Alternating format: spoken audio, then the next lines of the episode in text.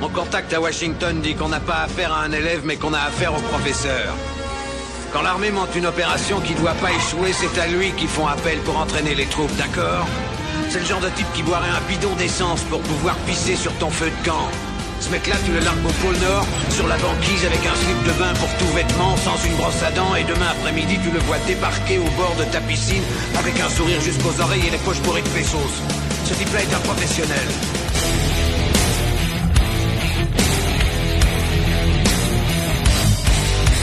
Ah, je vais tout de même pas me faire enculer sous prétexte que c'est un ami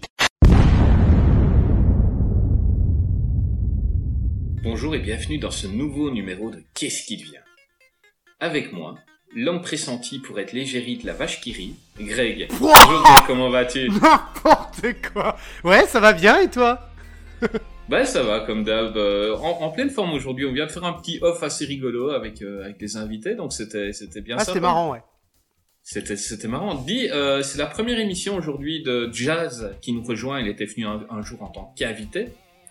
Et aujourd'hui, on le reçoit en tant que membre de l'équipe. Absolument. Donc je vais lui, je vais épargner euh, des vannes sur lui pour le moment, mais tu ne peux rien pour attendre. Jazz, comment vas-tu, mon ami? Salut les copains, bah écoutez, ça va super, je suis super content d'être ici et euh, merci euh, pour m'épargner euh, sur, les, sur les blagues, mais je me prépare euh, moralement pour les prochaines émissions du coup. Ouais, c'est Oui, mais psychologique. tu sais- hein. Mais, mais, mais plus je t'aimerais, plus les, les blagues seront méchantes. C'est comme ça. Bon, si on marche. vraiment une, une vanne gentille, ben, Ah. prends le mal. Ok, d'accord, ça va. D'accord Ok, je suis préparé, ça marche. Aujourd'hui, on a un invité qui vient euh, s'amuser avec nous. Donc, euh, dans notre épisode sur Jean-Claude Van Damme, vous avez entendu une intro avec une superbe imitation de JCVD. C'était Nathan. Salut Nathan, comment vas-tu? Salut les gars, eh ben, écoutez, ça va très bien, je suis content d'être avec vous aujourd'hui. Ah oui? Eh ben oui. Bah, t'as pas l'air... euh, Montre-le, chante, crie, hurle, vole. Alors si tu veux que je te dise que je suis vraiment content mon pote, je peux te dire que j'aime le clafoutis et qu'il n'y a rien de plus clafoutant que le clafoutis. Eh ben, comme vous l'auriez remarqué, donc Nathan est doubleur. euh, il n'aime pas ça, il préfère euh, euh, comédien. C'est comment vous dites euh, Ah, logiquement, on dit comédien de doublage. Doubleur, Comédien ça fait un peu doublage. grincer des dents, mais ça devient un peu une, une vulgarité euh, qu'on utilise plus souvent. Mais Absolument. moi je dis toujours à Greg, ta gueule, ta gueule, je dis doubleur. Euh, C'est ça.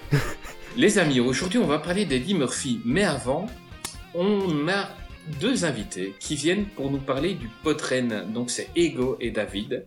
Donc le Potren, c'est un festival du podcast, et ils vont nous en parler tout de suite. Salut les gars, comment allez-vous? Salut, ça va? Salut messieurs, Bah, comment nous, ça va Ça va, ça, Ça va. a l'air d'aller. Ça va, on, on s'amuse bien, donc on est content. Et on est content de vous recevoir pour nous parler un peu du Potren. Euh, Parlez-nous un peu du, du Potren, euh, David. Ah moi, direct, euh, Podren. Alors Podren, Ouais, toi. pour- euh, Podren, c'est un festival de podcast qui a 8 ans euh, cette année. Joyeux anniversaire, tout ça.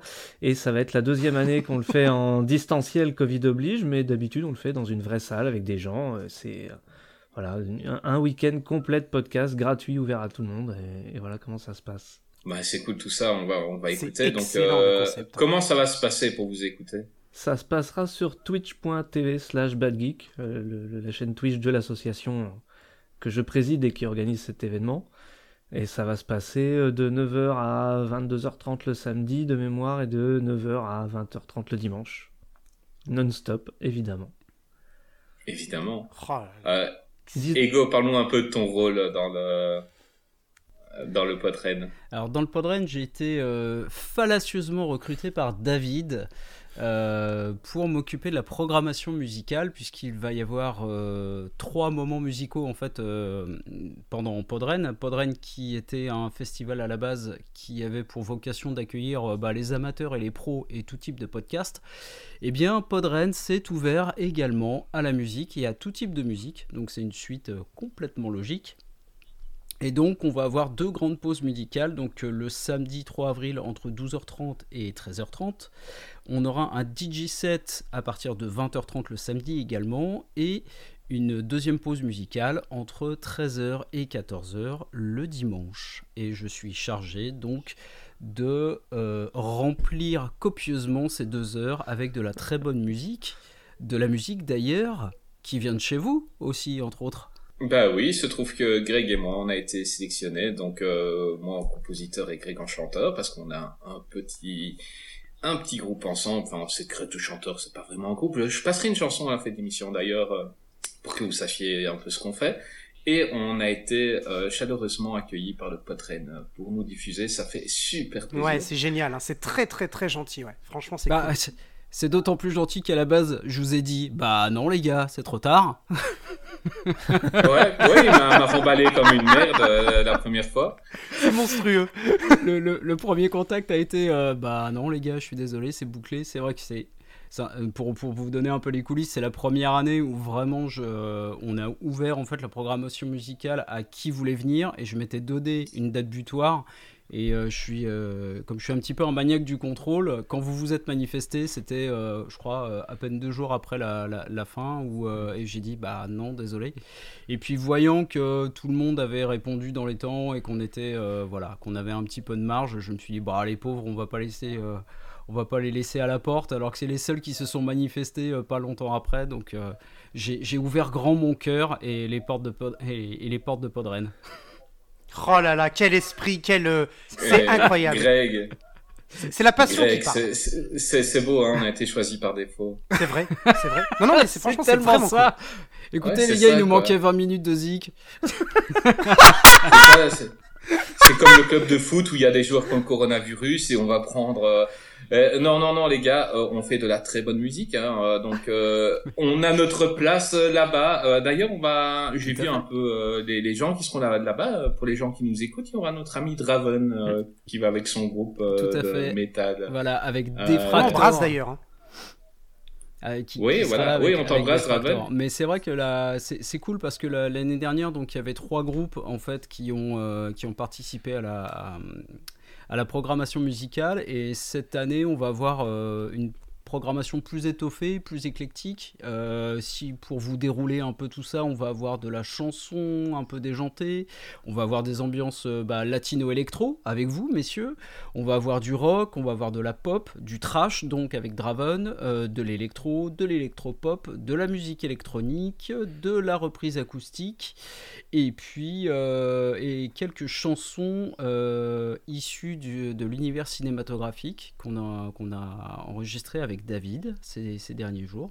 Donc voilà. Et, C'est cool, euh, ça. et le, et le samedi soir, donc, on a un, un DJ set en fait de musique électronique euh, mené par, euh, par notre ami Redscape. Donc vraiment cette année, on a en gros. Alors euh, David, est-ce que tu te rappelles combien de temps dure le, le DJ set de, de Redscape? Il a prévu au moins deux heures. Ok. Wow. Donc, euh, ok. Voilà. Donc si cette vous voulez avoir année, un aperçu, ouais, il faut écouter Les Abyssales, hein, son podcast. Voilà, ou euh, Space MR également. Donc euh, euh, ça nous fait 4 heures de musique au programme de, de Podren cette année et euh, bah, Made in- merci. made- fait, fait par des podcasteurs, c'est quand même. On, Ouais. on sort pas du sujet quoi qu'il arrive. C'est quand même l'univers du podcast sous une Oui, autre forme. effectivement. Le concept est vachement bien. hein. Franchement, c'est cool. Bah merci à vous, on ne sort pas du sujet, c'est ce qu'elle disait. Bah, on se réjouit d'écouter. Euh, la plupart, il y en a énormément. J'ai vu, c'est des gens avec qui j'ai des interactions qui sont super sympas et euh, À part je moi, réjouis vraiment évidemment. d'entendre ce qu'ils font. ouais, c'est ça quoi. Oui, puis c'est un, c'est un pan que les auditeurs connaissent pas forcément. Les auditeurs de de- d'émissions se doutent pas forcément que les gens en dehors de l'émission font du son sous une autre, euh, sous une autre manière, sous une autre forme. Donc c'est bien, Mhm. ça permet aussi, parce que la, la grille de, de Podren, elle est limitée par le temps. Donc si en plus on peut intégrer plein d'autres podcasteurs dedans d'une autre, manière, c'est, cool. C'est vraiment la fête du podcast général, quoi. Voilà, mais j'espère que l'année prochaine, on pourra venir euh, au Potren présenter notre émission. Ça serait cool, et même pourquoi pas jouer, parce qu'à la base, l'idée de faire de la musique dans l'événement, ça venait l'année dernière, il y aurait dû avoir un concert le soir, donc euh, voilà, on l'a, on l'a, on a eu deux à trois semaines pour remodeler l'événement suite au Covid et aux interdictions de, de, de regroupement. Mais il- voilà, à la base, il devait y avoir un concert organisé également par Ego. Et finalement, il y a eu un cancer. Et- Oh Eh non, mais on, croit, Et on croise tiens, les doigts pour l'année prochaine. gens, je, je, je, je tiens à dire aux gens euh, que Greg est plus facilement écoutable en chanson qu'en rire. Oui, Donc, euh, ça défonce moins les peur. oreilles. C'est pas parce que vous l'avez entendu rire que, que- non, ils chantent très c'est très beau, bien. N'ayez pas Ce peur. qu'il y a de beau dans votre podcast, c'est la solidarité, quoi. C'est c'est- c'est ce que j'entends en tous les cas. C'est beau. Ah bah c'est, c'est- on est la représentation même de ce mot, hein. Tout à fait. Bien sûr. Mais effectivement. Bah, il faut être euh, honnête. En même temps, il arrive de merde. hein. on le dit. On va pas, on va pas se mentir.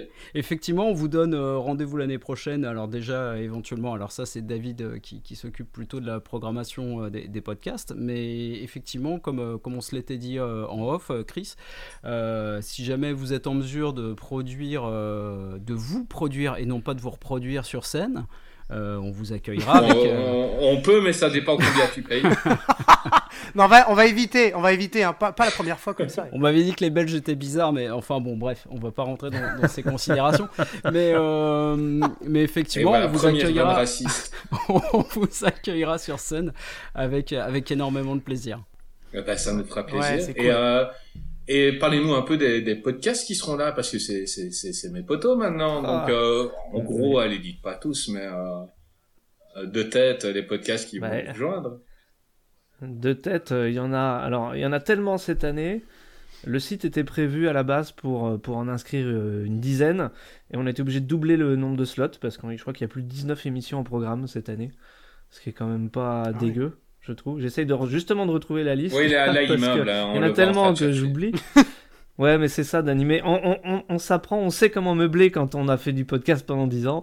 Ça se voit pas, sauf si quelqu'un le dit.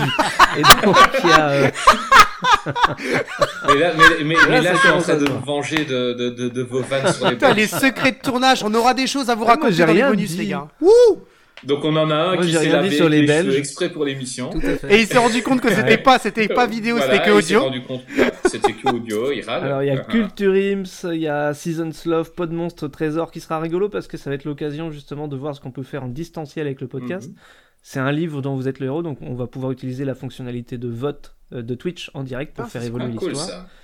Euh, il va y avoir le duel, euh, c'est des, c'est des habitués, Youpi la vie, Mutekif et Tabea, Je te crois, qui sera un podcast très social avec euh, une, une femme qui raconte tout son parcours du combattant. C'est une femme qui était battue et qui, qui raconte son parcours du combattant pour se sortir de là. Il y aura également l'avocate des, euh, des victimes du Bataclan qui sera Wow. là pendant ce, ce podcast-là pour parler également de tout ce qui peut être compliqué à gérer dans, la terreur ou dans le terrorisme en général. Euh, on a quoi? On a les jeux du samedi soir, ça c'est un rendez-vous qu'on fait tous les gens, tous les ans parce qu'on fait, on rigole avec les gens.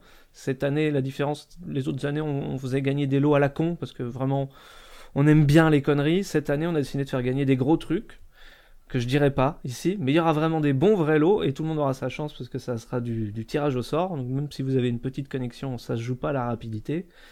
Qu'est-ce qu'on a d'autre? On a une soirée, euh, les films d'horreur, les abyssales, on en a parlé. On a Monsieur Serion Fiance, qui est un autre euh, podcast euh, belge. Ah, je croyais Vous que c'était peut-être. seul. Chaque fois que je demande après les podcasts, Eh non, vous êtes- vous au moins deux. Mais vous avez, vous avez le même petit accent rigolo.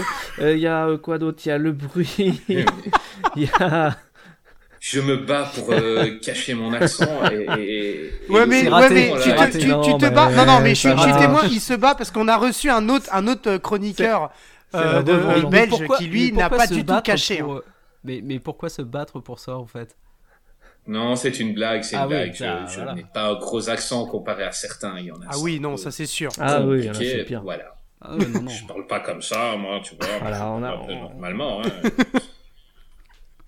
Donc il y en aura pour tous les goûts, quoi. Il y a du musical, il y a du, il y a de la série, il y en a. ouais. C'est, un gros gros programme cette Ça année. manque juste de qu'est-ce qui devient, mais à part ça, le programme a l'air génial. Ouais, ça va, vous n'allez pas gratter sur, tout- pourrez, sur tous euh, les terrains, les gars. Oh,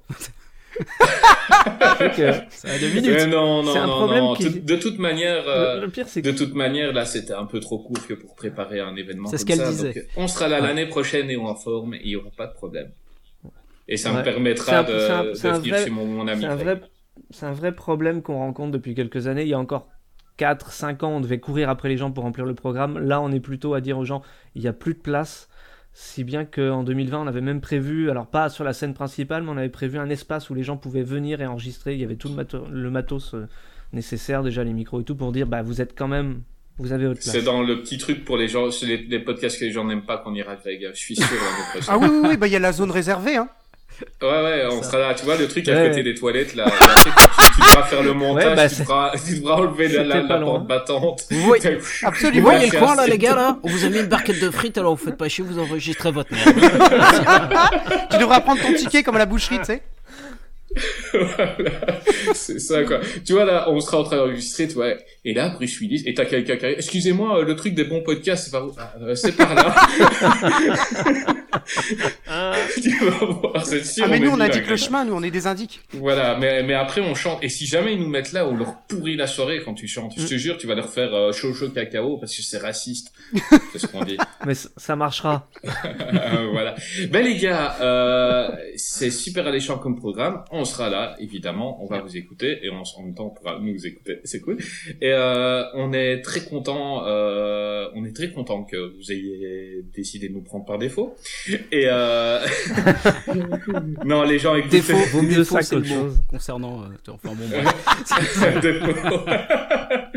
Il y a pas plus Euh, juste. Non, non, écoutez le Podtrain. Euh, L'année passée, j'ai pas pu l'écouter en direct, mais euh, j'ai écouté les émissions qui ont été enregistrées là-bas via les podcasts euh, que, que j'écoute. Et euh, super ambiance. Et, euh, et voilà, il, il faudra écouter, c'est super cool. Et on, on sera là, les amis. Ouais, trop cool. Bah, c'est super, Ça merci à vous. Et Merci à vous. les bienvenus. Ok, à bientôt David, à bientôt Ego. Salut Ciao Ciao. À Ciao, passez une bonne soirée. Merci vous aussi les gars. Ciao Ciao. Eh mais ils partent pas là. Non. Oui, il reste, il reste. Il veut faire l'émission. Ils ont décidé de s'incruster. C'est mon passage préféré avec les invités, c'est quand ils savent pas s'il va y avoir. Ah, c'est génial. Eh ben, il part Euh, pas, là. ils y discutaient, moi je me resserre une Ah, bière. punaise, non, mais Euh, attends. Ouais, Ça, il faut le garder, hein. Faudra que tu le gardes, ça, par contre, parce que c'est euh, énorme. oui, je- Cassez-vous moi j'ose toucher à rien quoi. Mais après, pourquoi ça serait à nous de partir Bah, vous savez quoi Parce que vous êtes sur mon serveur, les gars. Il y a deux choix.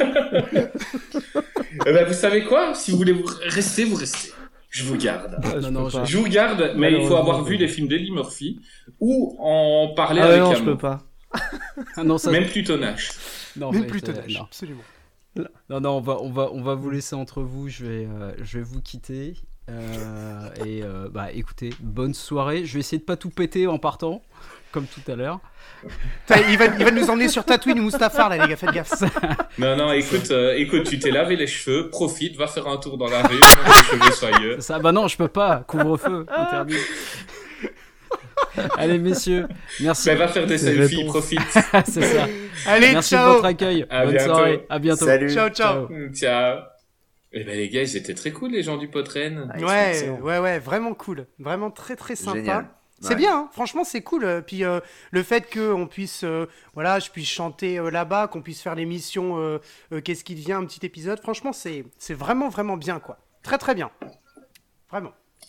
Voilà. Bon. Si on attaquait le morceau Eddie Murphy. Attaquons C'est parti. Attaquons Ça met une belle ambiance, en tout cas, la petite bah oui. discu, là. Ah bah carrément. Euh, donc, euh, Eddie Murphy, né Edward Murphy, est né le 3 avril 1961 à New York. Il, est, il était d'abord humoriste euh, avant de devenir acteur. Donc, euh, Jazz, parle-nous un peu de, de, de, de la naissance artistique de Monsieur Eddie Murphy. Bah, Eddie Murphy, en fait, il est surtout connu en fait euh, pour avoir fait un super spectacle qui s'appelle Delirious en 1983. Et il était la star du euh, Saturday Night Live. Et c'est d'ailleurs euh, grâce à ce show qui passe euh, et qui passe toujours sur NBC, euh, qui va se faire découvrir par euh, un certain Walter Hill. Vous voyez, pour jouer dans 48 heures. Ah là là 48 heures. Eddie Murphy, comparé à certains acteurs qu'on a déjà fait, je connais pas bien sa vie d'avant. C'est, c'est, c'est quelque chose d'assez compliqué. Donc, de toute façon, on a beaucoup de films. On va un petit peu passer la jeunesse et on va attaquer 48 heures. Alors on peut juste Euh, rajouter un truc aussi sur Eddie Murphy. Rajoute, Euh, rajoute. Un truc, c'est toi. ouais, bah, sa journée aujourd'hui, toute Ouais, façon. allez, c'est parti. euh, Ah, vas-y. je m'impose, allez. Vas-y, non, non, vas-y. euh, en fait, Eddie Murphy, il a un frère, enfin, qui est décédé maintenant, mais qui est Charles Murphy, et avec qui il a collaboré sur plusieurs films, puisque Charles Murphy est à la fois acteur, humoriste, mais aussi scénariste. Et donc il a participé euh, aux Nuits d'Harlem, donc le premier Mhm. long métrage de, euh, réalisé par Eddie Murphy, mais aussi il a écrit Le Vampire à Brook- Un Vampire à Brooklyn, et il a joué dans Norbit, et il a écrit Norbit. Voilà. Il a écrit une orbite. Moi, moi d'habitude, je vois de la buée, j'écris juste bit. Mais... Oh, elle était facile celle-là. Eh, celle-là, on pouvait tellement l'anticiper, on la voyait de loin, celle-là. Ouais, c'est ça. Oh là Ah, là. désolé, désolé. Je garde mes, mes, mes bonnes vannes pour un prochain invité, donc vous avez dit. Euh, non, il y aura d'autres bonnes vannes aujourd'hui, j'espère. J'espère que j'ai pas perdu mon mojo. Euh, Eddie Murphy, euh, ta carrière, euh, ça a vite commencé. Alors moi je peux vous dire qu'en effet elle a commencé très rapidement, mais le problème c'est que c'est tellement rapide que je me souviens même plus de quand est-ce qu'elle a commencé. Et on a de la chance de l'avoir quand même, c'est ouf parce que des autres podcasts ne l'auraient pas comme ça. hein. La dernière fois, on a eu euh, la promo de Jean-Claude Van Damme. Là, on a quand même euh, oui, bien sûr. Eddie Murphy. On a Eddie ouf, hein. Murphy avec nous. Ah bah On a carrément. Eddie Murphy avec nous. On pèse dans le Euh, game là. Eh oui. Et je suis sûr, il va intervenir comme ça là. On, on se- des fois, on va se prendre une claque. n'hésite pas, Eddie. Euh, quand tu veux intervenir, quand t'as une vanne ou n'importe quoi, tu interviens. Euh, t'es connu pour ça. On va voir si t'es bon en impro ou pas. Y a aucun problème. Et justement je voulais parler là, vous parliez de Norbit et que mon frère a écrit, et je voudrais le remercier pour ce magnifique film qui est vraiment le plus beau de toute ma carrière. Vous sentez le cynisme dans ma voix? Ah, oui, quel au- film. au- Aussi bon que Plutonnache. je Ah non, arrête, Plutonnache, Euh, on- n'y touche pas. Il est trop bien, euh. Quoi On va y toucher un peu quand même. Hein. Ouais, euh, Je t'assure qu'on va y toucher, Greg. Euh, pas mal. Qui veut toucher Plutonage J'attends que ça, touchez-moi Touchez-moi. On va avoir du mal. On va avoir du mal, je le sens. Elle, elle va être très difficile. Elle, va- cette elle va être ça va être longue cette émission. Ça va hein. être très dur. On a fait le off le plus drôle depuis qu'on qu'on commence. Ah, ça, c'est sûr. Et puis voilà, on. Ça va être dur. Donc, on va reprendre le sérieux. Oui. Donc, on a eu 48 heures par Walter Hill en 82 avec Nick Nolte et Eddie Murphy. Greg, parle-nous un peu de 48 heures. 48 heures est un, c'est le premier film euh, d'un film de, de Water Hill, le premier film dans lequel a joué euh, Eddie Murphy pour euh, quand il a commencé sa carrière euh, dans le dans le cinéma. Donc on est en 1982 et à cette époque-là, il jouait encore dans le le, euh, le Saturday Night.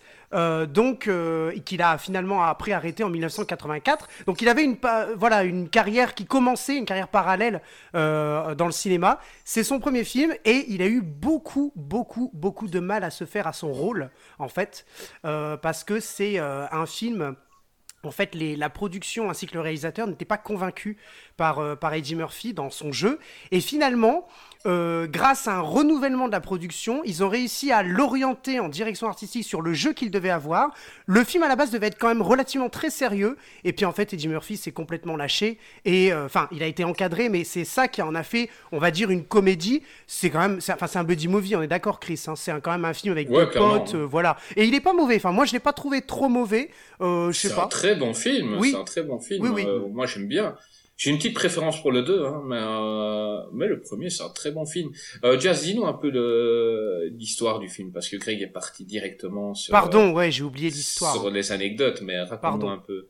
Alors, euh, l'histoire du film, euh, c'est euh, en fait euh, Nick Nolte euh, qui a besoin, euh, comment dire, euh, d'Eddie Murphy pour résoudre une affaire. Et Eddie Murphy est un prisonnier Absolument. et il le libère de prison? Oui. Et en fait, Non, il a lui 48 heures, en demande- fait. Il a, il a une permission de 48 heures. Voilà. Il a une permission de 48 heures. Ils, vont, ils doivent résoudre une affaire euh, dans les 48 heures. Voilà, parce qu'en fait, Eddie Murphy doit, doit aider, en fait, euh, euh, comment, Nick Nolte à retrouver l'assassin d'un collègue de Nick Nolte, justement. Euh, Mm, et donc, ça, effectivement, qui, est un, qui est un fou complet, qui réussit à, à s'évader de prison, d'ailleurs, ce, ce, ce personnage au tout début du film. Et, euh, et effectivement, voilà, donc il a, il a 48 heures, il a permission de 48 heures pour euh, avoir les services de euh, Eddie Murphy. Alors forcément, Eddie Murphy, à chaque fois, il négocie. Il dit, ouais, mais moi, j'ai été... Ça, euh, ouais. euh, à chaque fois, j'ai j'ai été en prison pendant très longtemps. Moi, j'ai envie de vivre ma vie, etc. Parce que forcément, il sort... il, il devait être libéré six mois plus tard. Et en fait, il est libéré, entre guillemets, pendant 48 heures avant pour résoudre le- le- l'enquête de, de, de Nick Nolte, donc, qui s'appelle... Ja- En fait, il l'appelle Jack, mais on sait pas si c'est son vrai nom, en fait. Oui. à chaque fois, il dit Jack, mais il dit... D'ailleurs, dans, dans un- dans- au moment du film, il dit Jack, mais j'ai dit Jack, j'aurais pu dire Benjamin, j'aurais pu dire des trucs. On sait pas vraiment son nom. On sait juste qu'il s'appelle Kate, ça c'est sûr. Mais, ça, euh, mais on sait, mais donc il s'appelle du coup, dans le générique ça m'a fait rire parce qu'il s'appelle Jack Kate, alors qu'en fait on sait pas s'il s'appelle réellement Jack. C'est ça Ouais. qui est rigolo. Donc, Je euh, garderai juste le Psygnosis euh, de jazz. Ouais, non mais t'as raison. C'est un peu. Et à la fin, Et quand il porte un t-shirt jaune, là, c'est trop bien. Et quand je mange une glace, il se le t-shirt jaune. Euh, Na- Na- Nathan, il faudra que tu apprennes à imiter la voix de Greg. Et que tu, Ah ouais là ça, ça va être et chaud. que tu rentres. euh, euh, ton premier film, Eddie Murphy, euh, ouais, dure expérience quand même. Bah, c'était pas facile parce que bon, d'un côté j'étais au Saturday Night Live à faire le pitre et de l'autre côté j'étais devant une caméra à faire le pitre. Au bout d'un moment, je rentrais chez moi, j'étais très fatigué. Mais je peux quand même vous lâcher une petite exclue parce que je suis pas quand même, euh, je suis pas vache. Hein. Euh, je vais faire le 48 h 3. Ça va s'appeler 48 heures de trop. Ça va se passer en 2021. Sauf que l'histoire, c'est pas que j'ai 48 heures de permission, c'est que je dois rentrer chez moi avant 10 sinon je me prends une fessée par la police. C'est monstrueux. Il est fou, il est fou. Il est fou, il est fou. Mais je, Au début, Nick, Nick Nolte vient me chercher chez moi, il est 16h, il me dit Mec, on a une affaire. Je lui dis Ok, pas de souci, t'as ton papier d'attestation. Il me fait Moi, je suis de la police. Toi, par contre, mon gars, si tu l'as pas, à 18h05, je peux te dire que c'est 135 euros d'amende. Et là, tu vas te comprendre mon prénom, tu vas savoir si je t'appelle Jack ou pas. eh, je veux voir ce film. Je veux voir Ah ce je film. veux le voir et moi je paye mon billet. Je paye mon billet direct. Oh punaise, excellent. Ah on a de la chance. Oh hein. là là. Ouais, Oui, bah oui, bah, avoir Eddie, on va pouvoir avoir toutes les bonnes anecdotes sur sa vie. c'est cool. Mais ce qui est le plus fou, ce qui est le plus fou, c'est qu'en fait, pour ce film-là, Murphy, en fait, il n'était que le cinquième choix. Oui, Ah Parce ouais, que à la base, en fait, c'est Gregory Hines euh, qu'on a pu avoir, euh, euh, qu'on a pu voir dans Deux flics de Chicago avec euh, Bill Crystal, qui devait jouer euh, le rôle principal. Et aussi, euh, ce qui est aussi l'anecdote la plus marrante, c'est que Richard Pryor devait jouer euh, le rôle d'Eddie Murphy aussi. Ouais, et Richard Prior qui était l'idole Ouais, d'Eddie Murphy. tout à fait. Total.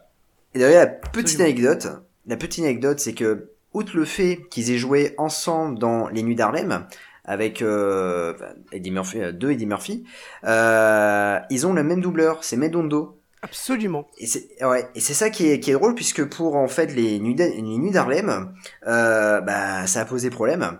Et comme euh, Medondo, euh, enfin Eddie Murphy était connu pour en, en français était connu pour la voix, enfin Medondo était connu pour euh, doubler Eddie Murphy et plus Richard Pryor. Du coup, ça a dû, ils ont dû changer de voix. Et donc c'est Sadie Ribot euh, qui était la voix de Apollo Creed dans Rocky 4 qui a doublé euh, Richard Pryor pour euh, pour ce film-là. Absolument. Et à noter que 48 heures est la première fois qu'on va entendre la voix de Eddie Murphy en français, qui ne va pas le lâcher jusqu'en 2011.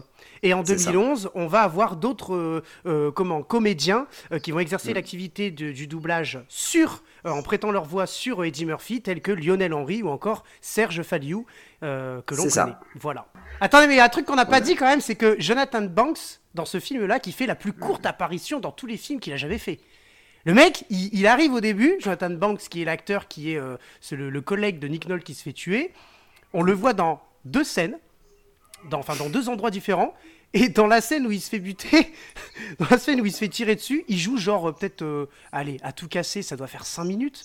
Euh, dans, dans- c'est la scène où il est dans l'hôtel, là, je sais pas trop quoi, on sait pas trop ce que c'est Ouais. d'ailleurs. Et, euh, et voilà. Et en fait, alors qu'à cette époque-là, Jonathan Banks avait joué dans pas mal de gros films. Après, il va retrouver Eddie Murphy dans Le flic de, de Beverly Hills, si je ne m'abuse. Et, euh, et puis après, par la suite, il va jouer dans des dans d'autres films avec Steven Seagal, etc. Une très très courte apparition, alors que il était, euh, c'est quand, était quand même un acteur euh, relativement connu, un acteur secondaire.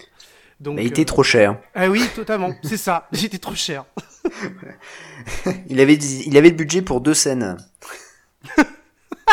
Et on est sur 12 millions, Et- hein, donc euh, c'est pas beaucoup. Ouais, c'est C'est ça. c'est un film qui a fait un peu peur aux, aux producteurs d'après par rapport à la prestation de d'Eddie Murphy. Donc, on voit, on voit pendant le film qu'il s'améliore en tant qu'acteur. Au début, il est pas très drôle, il est très statique, il est. euh, euh, quand j'ai revu le film, j'avais vraiment des souvenirs du 2 où il est complètement lâché, et quand j'ai Ouais. vu le 1, il était vraiment. Euh, vous voyez qu'il il était tétanisé d'être devant une Ouais, caméra. t'es sur la réserve, ouais. Et, et petit à petit, pendant le film, il, il se lâche, mais euh, tout de suite après, il a cru qu'un peu sa carrière d'acteur euh, n'allait pas décoller. Mm. N'est-ce pas, Eddie? Oui, alors, je vais juste te reprendre deux petites minutes parce que tu dis j'avais pas très l'air à l'aise.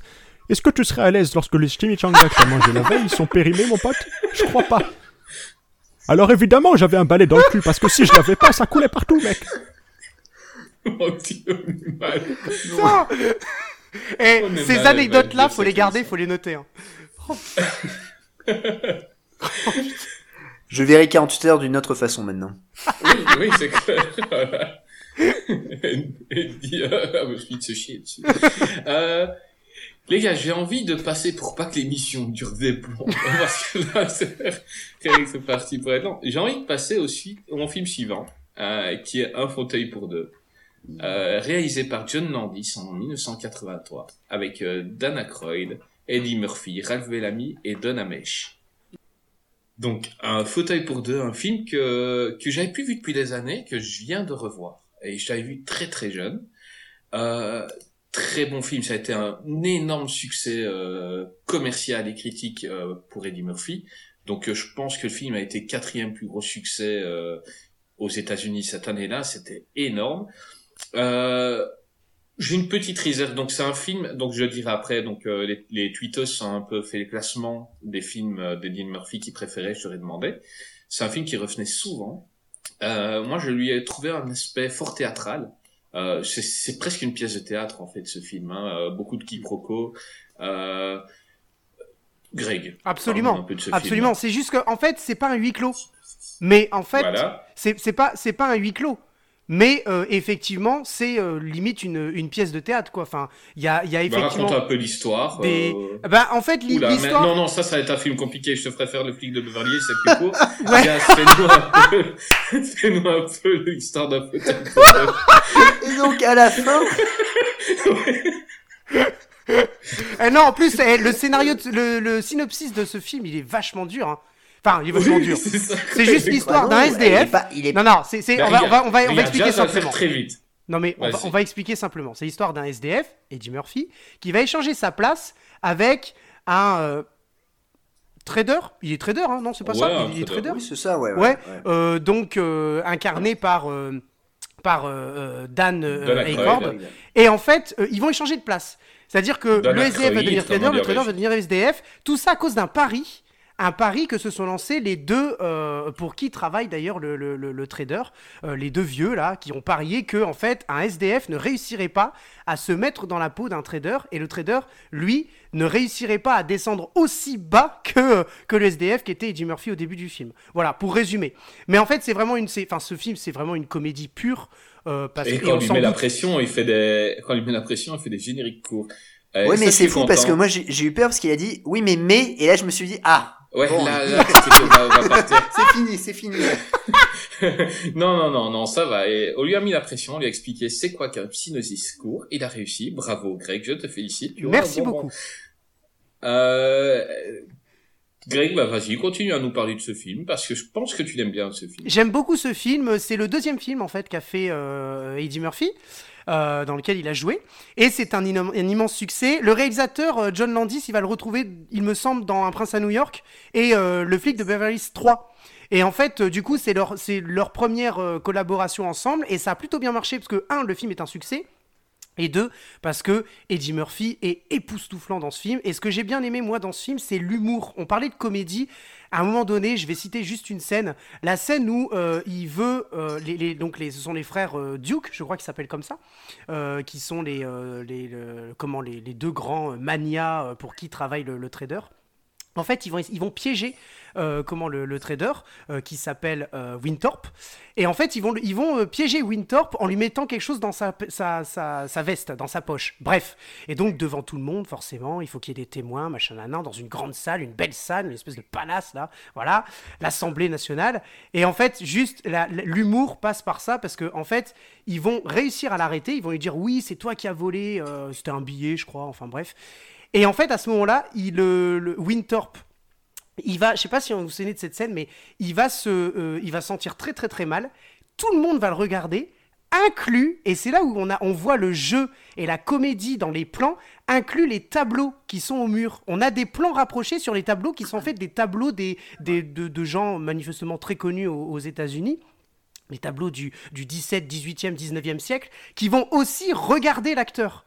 Et donc, on a un plan rapproché sur ces tableaux, une, une séquence, enfin, euh, comment, une succession de plans. Et donc, l'humour passe aussi bien par le comique de geste, ce que fait très bien Eddie Murphy, le comique de, de, de, et de dialogue, mais aussi, là, pour le coup, le comique de, je pense, de montage. Et euh, ce film, je trouve très bien monté, très bien réalisé, et puis, euh, Eddie Murphy est exceptionnel. Enfin, moi, j'ai vraiment bien aimé. c'est vraiment un, un- un film, comme tu dis, un comique de montage, c'est-à-dire que les personnages en eux-mêmes ne sont pas nécessairement drôles. Oui, tout Eddie à fait. Murphy, c'est pas encore le Eddie Murphy du flic de Beverly, de, de Beverly Hills, c'est pas le Eddie Murphy euh, cabotin. Euh, limite, il joue normalement ce qui lui arriverait, mais c'est les situations autour qui sont drôles. Euh, Jazz, euh, tu as vu ce film? Oui, je l'ai vu, euh, je l'ai vu euh, il y a 14 ans maintenant. Ah oui, quand même. Euh, ah oui, ouais, ouais, non, mais je, l'ai- je Donc tu vu, avais un an. J'avais, j'avais, j'avais 6 mois. On parle pas, on parle Euh. pas de notre, notre doubleur ici présent. hein. Non, mais je, je, je, je l'avais vu, en fait, il passait sur euh, euh, Ciné Cinéma. Et, euh, et j'ai vraiment adoré ce film. Euh, je trouve le, le duo fonctionne très bien. Euh, Dan Aykroyd, euh, Eddie Murphy, ça match. Ah ouais, Euh, largement. Nick, Nolte, euh, Nick Nolte et Eddie Murphy, ça matchait, mais là, euh, pour euh, la comédie, Dan Aykroyd et Eddie Murphy, ça match. Et puis Dan Aykroyd est, est vraiment extraordinaire dans, Ben, dans, dans ce film. Dan Aykroyd dans tous les films, c'est quelqu'un qui n'est qui est rarement au premier rôle, Ouais. mais il met toujours le premier rôle en valeur, toujours. C'est ça, tout à fait. Et euh, moi, il y a une, il y a un gag à chaque fois qui me fait rire. C'est quand euh, Eddie Murphy, euh, donc du coup, euh, mendie dans, dans la rue, il se fait passer pour un blessé de guerre. Et là, il y a un policier qui, euh, qui a- il y a deux policiers qui arrivent en disant alors t'es blessé tout ça. Et lui, il est, euh, il est, euh, comment dire, euh, Il fait semblant d'être Ouais, il fait, voilà, c'est ça. Et puis il le lève, il fait ça, il fait oh je marche, je marche. On va y sauver la vie. Voilà. Mais là, j'ai je encore trouve- poussé. c'est ça, c'est un miracle. Merci, la vie, je trouve vois. ça magnifique. Ah oui, ah oui, mais c'est génial, c'est génial. Tu te- tu t'en rappelles de cette scène, Eddie? Bien évidemment que je m'en rappelle, je crois que c'était les vrais flics, mon pote. Les caméras, ça t'a pas, ça t'a pas Mais je suis quand même content qu'on parle du film. de- Tu tournais un film. Tu sais, j'ai tout le temps l'habitude d'être filmé. Et comme disait notre petit pote Greg, il disait le film est bien monté et Eddie Murphy est exceptionnel. Excuse-moi de retourner les choses, le film est exceptionnel et Eddie Murphy est bien monté. Putain, mais comment- Mais- Et il a pas, Eddie- il a pas Eddie, tout à fait tort parce que dans un film, on va le voir torse nu. Est-ce que vous vous souvenez de ce film? Non, bien monté, c'est pas de ça qu'il parle. Ah bah pardon. C'est plutôt dans dans le flic de Hills, il dit euh, euh, avec des vrais kékettes, enfin avec des vrais kékettes comme la mienne. Enfin, voilà. Euh, c'est pas grave. Bah, moi, Évitons de marcher dessus.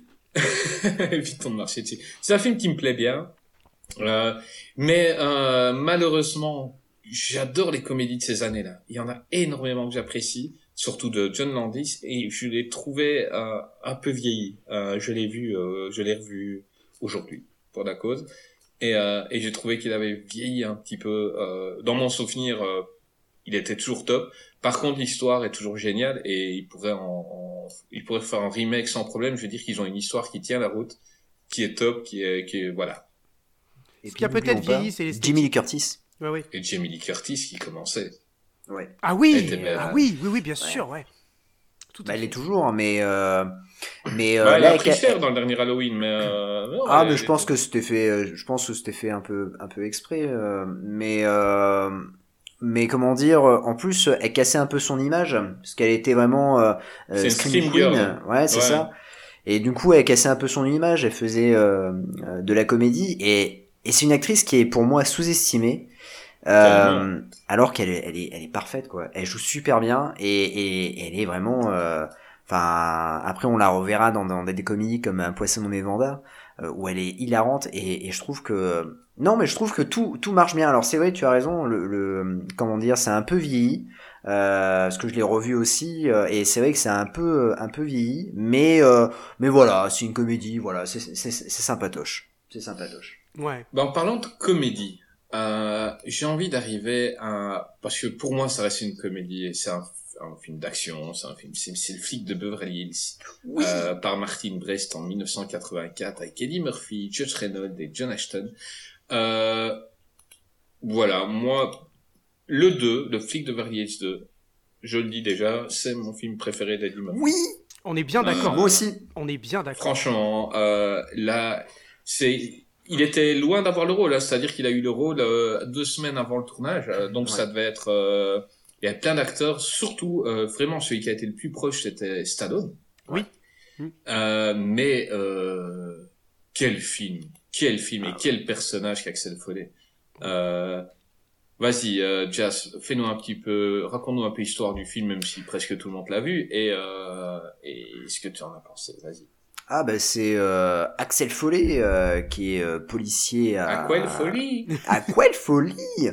Euh, Qui est policier à Détroit. Euh, et du coup, euh, un jour, un soir, il rencontre, euh, il revoit son meilleur ami, euh, son meilleur ami d'enfance, et euh, ils boivent un coup. euh, et son meilleur ami lui dit, ouais, bon voilà, j'ai arnaqué des mafieux, tout ça, bon. Donc tout, tout se passe bien, et puis Eddie Murphy rentre, rentre chez lui avec son, son meilleur ami, et ils se font agresser, et son meilleur ami se fait, se fait assassiner par ces mafieux.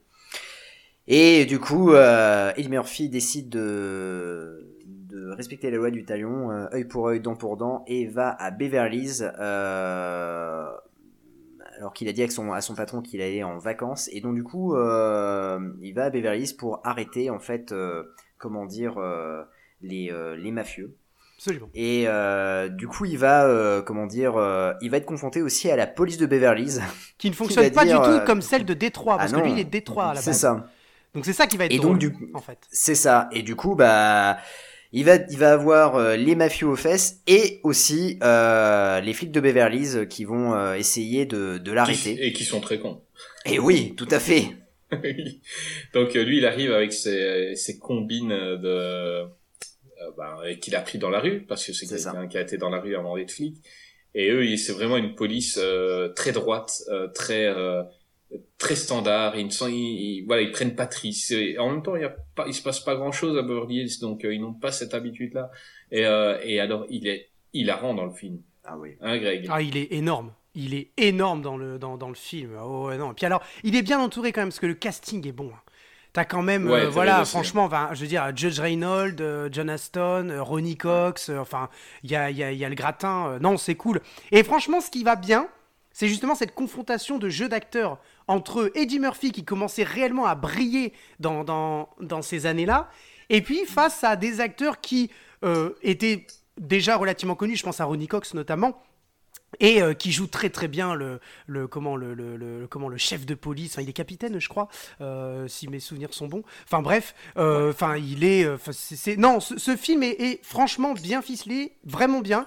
Et je pense que dans la carrière de Eddie Murphy je pense que objectivement c'est le meilleur film de Eddie Murphy avec Eddie Murphy par contre moi c'est pas celui que je préfère mais je pense que objectivement c'est un film qui, qui te surpasse de loin beaucoup d'autres films. En tout cas, on, on parlera ensuite de la suite de sa carrière. Euh, Enfin, je veux dire, on, on est là euh, quand même. euh, le flic de Beverly Hills est, selon moi, au-dessus de 48 heures, au-dessus d'un fauteuil pour deux, même si les deux Bien sont sûr. déjà très très bien. Et après, ça va, on va avoir du mal à trouver un film qui soit aussi bien ficelé, aussi bien dans la comédie, dans tout, dans l'action. Tu l'as dit, c'est un mélange d'action de comédie que le flic de Beverly Hills. Enfin, selon moi. Ah bah si, il y a, y a Flic de Beverly Hills 3. Non, je plaisante. Alors celui-là, il fait partie, il fait partie du monde parallèle dans lequel se trouve Indiana Jones 4. Euh, c'est ça? Mais ça n'a jamais existé. non, parce que ce qui me fait rire à chaque fois, c'est là où on voit vraiment le talent acteur de Teddy Murphy. C'est quand il doit rentrer à un endroit, ils font tout, c'est toujours la même chose, mais c'est hyper drôle. Donc il arrive devant un réceptionniste, une secrétaire, et, et là il invente, il a, il fait des, des trucs, mais c'est gros comme une maison, et, et il arrive toujours. Donc ouais, allez-y vous-même. Tu vois, chaque fois il amène, il amène quelque chose. Je dois lui déposer ça. Ben mettez-le là, je vais lui amener moi. Ah ben oui, euh, amenez-lui, hein, parce que s'il y a de la dynamite dedans, il commence à te faire tout un truc et tout. Il arrive encore à se prendre de l'argent, parce que hey, si, si vous voulez que j'y aille, qu'il- vous, me- payez, quoi. Et il prend encore de l'argent. Enfin, et, et il joue des, il joue je sais pas combien de personnages comme ça, quoi. Mais ce qui est Euh, fascinant, ce qui est fascinant avec Eddie Murphy, c'est qu'on sait en fait.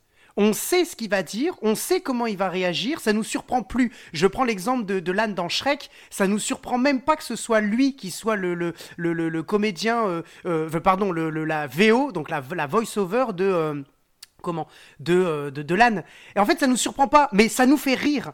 Parce qu'on l'attend pour ça et il nous apporte ce qu'on attend, en fait. C'est ça qui est incroyable. Et, euh, et donc, encore plus, à plus forte raison, dans le flic de Beverly Hills 1, le, le 2, qui est pour moi, euh, enfin, euh, comme tu l'as dit, le, le- moi, c'est celui que je préfère de tous les films qu'on a, qu'on a vus, c'est c'est celui-là. Et, et puis, le, le, le 3, après, le, le- le 3, c'est autre chose. Le Seigneur du 3 est pas, enfin, le- l'histoire était pas trop mal, mais c'est un peu mal, mal ficelé, c'est, autre chose, quoi. Pourtant, c'est Landis, hein. Landis qu'on a vu dans Un fauteuil pour deux. hein. Mhm. Euh, Eddie, une anecdote sur le film de Beverly Hills? Alors pour tout vous dire, vous dites que le 3 c'est pas le meilleur. Je vous ferai dire quand même que pendant ce temps-là, j'ai quand même pu faire des tours de manège gratuits pendant plein de fois parce que j'avais quand même un, un parc d'attractions rien que pour moi les gars. Vous dites tous qu'il est nul, il était pas nul du tout. J'ai fait le train de la mine trois fois et je peux vous dire que j'étais un peu secoué vers la fin. Oui, mais nous, en tant que spectateurs, on n'a pas eu les mêmes... euh, Ouais, parce que le film de Beverly Hills 3... Est-ce Ah, que est t'as apprécié Je vous explique, c'est parce que ça devait sortir en 4DX les mecs. On était déjà dans le futur. Le film était visionnaire en fait. Est-ce que t'as apprécié, est-ce que t'as apprécié le costume euh, t'étais- à un moment donné, t'es un panda ou un ours, je sais plus, dans le, tu te balades et tout, je sais, je sais plus ce que c'est le costume. C'est- C'était bien, ça t'a apprécié ça? Ça dépend, est-ce que t'apprécierais toi avoir une grosse momoute sur la tête et marcher pendant des heures alors qu'il y a le soleil qui te tape sur Ouais, les Non, je crois pas, non, non, je crois que ça j'apprécierais pas. Il ferait chaud à mon avis. Eh ben voilà, Greg, t'as la réponse. Bah voilà, ouais, tout à fait, absolument. C'est un honneur hein, Bah. même, de l'avoir. On, on, on, on va demander à Nathan, quand même, à Nathan, pas à Eddie. Euh, T'as aimé euh, le flic de Beverly Hills Bah, alors moi j'ai pas trop de souvenirs du flic de Beverly Hills et justement moi je me souviens plus du 3 parce que c'est un qui a dû être plus Absolument. diffusé vers Mhm. les périodes de Noël et tout ça euh, quand j'étais petit donc du coup le premier et le deuxième c'est Bah, pas parle-nous ceux du qui 3, me alors. reviennent le plus en tête. Et, et justement le 3 eh ben j'étais petit quand je l'ai vu. Mais euh, c'est en fait c'est pas les films qui m'ont le plus marqué euh, du côté où voilà enfin bon les films de, de, de flics et tout euh, on en a quand même beaucoup eu. Et euh, ça fait que je, bah, je sais pas pour moi peut-être le fait que je, je les ai vus en étant assez jeune du coup ben ils m'ont pas spécialement marqué mais je me souviens plus du 3 justement parce qu'il y avait Ouais, ce côté d'attraction ouais, qui m'attirait un peu Tout à Et, fait. C'est euh, pour ça, c'est pour ça d'ailleurs voilà. que le 3, je rebondis sur ça, que le 3 au niveau du parc d'attractions, je pense que ça a été. euh, moi, je l'ai vu, le 3, je l'ai vu aussi quand j'étais euh, quand j'étais euh, gosse. Et honnêtement, euh, celui-là, je m'en souviens parce que quand on me dit le flic de Beverly Hills 3, je me dis ah oui, le parc d'attractions.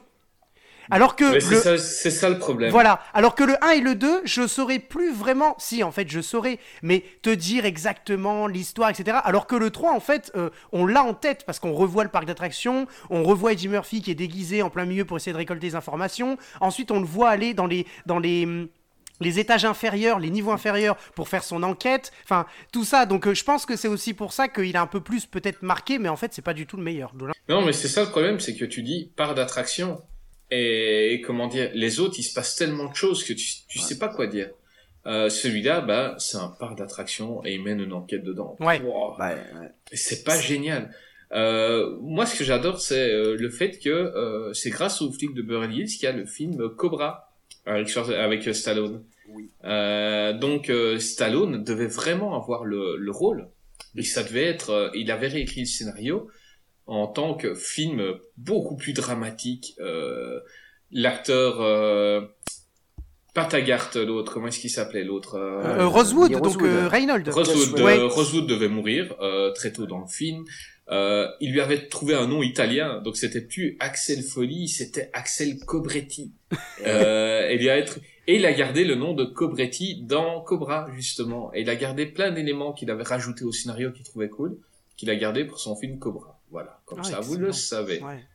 Euh, et, euh, et non, j'imagine mal le film de Verghese avec Stallone, quoi. Bah, ce- en fait, le, le scénario a été réécrit hein, parce que euh, Ouais, effectivement, ça, c'est- ça, ça, à la base, ça devait être que, que de l'action, que de l'action. Et en fait, quand ils ont su que c'était Eddie Murphy qui faisait, ils se sont adaptés au jeu d'Eddie Murphy parce que il avait déjà excellemment joué dans Un fauteuil pour deux. Et c'est là où ils ont vu tout son potentiel euh, que- qu'on pouvait faire dans, le, dans les comédies, en fait. hein. Donc, bien évidemment, oui. Moi, dans le un- 2, Ouais. dans le 2, quand il, il va, il, il- il cherche une maison où habiter et qu'il voit la maison Ah, en ça, travaux. C'est incroyable. Hmm. Donc il arrive. Il euh, rond comme une couille.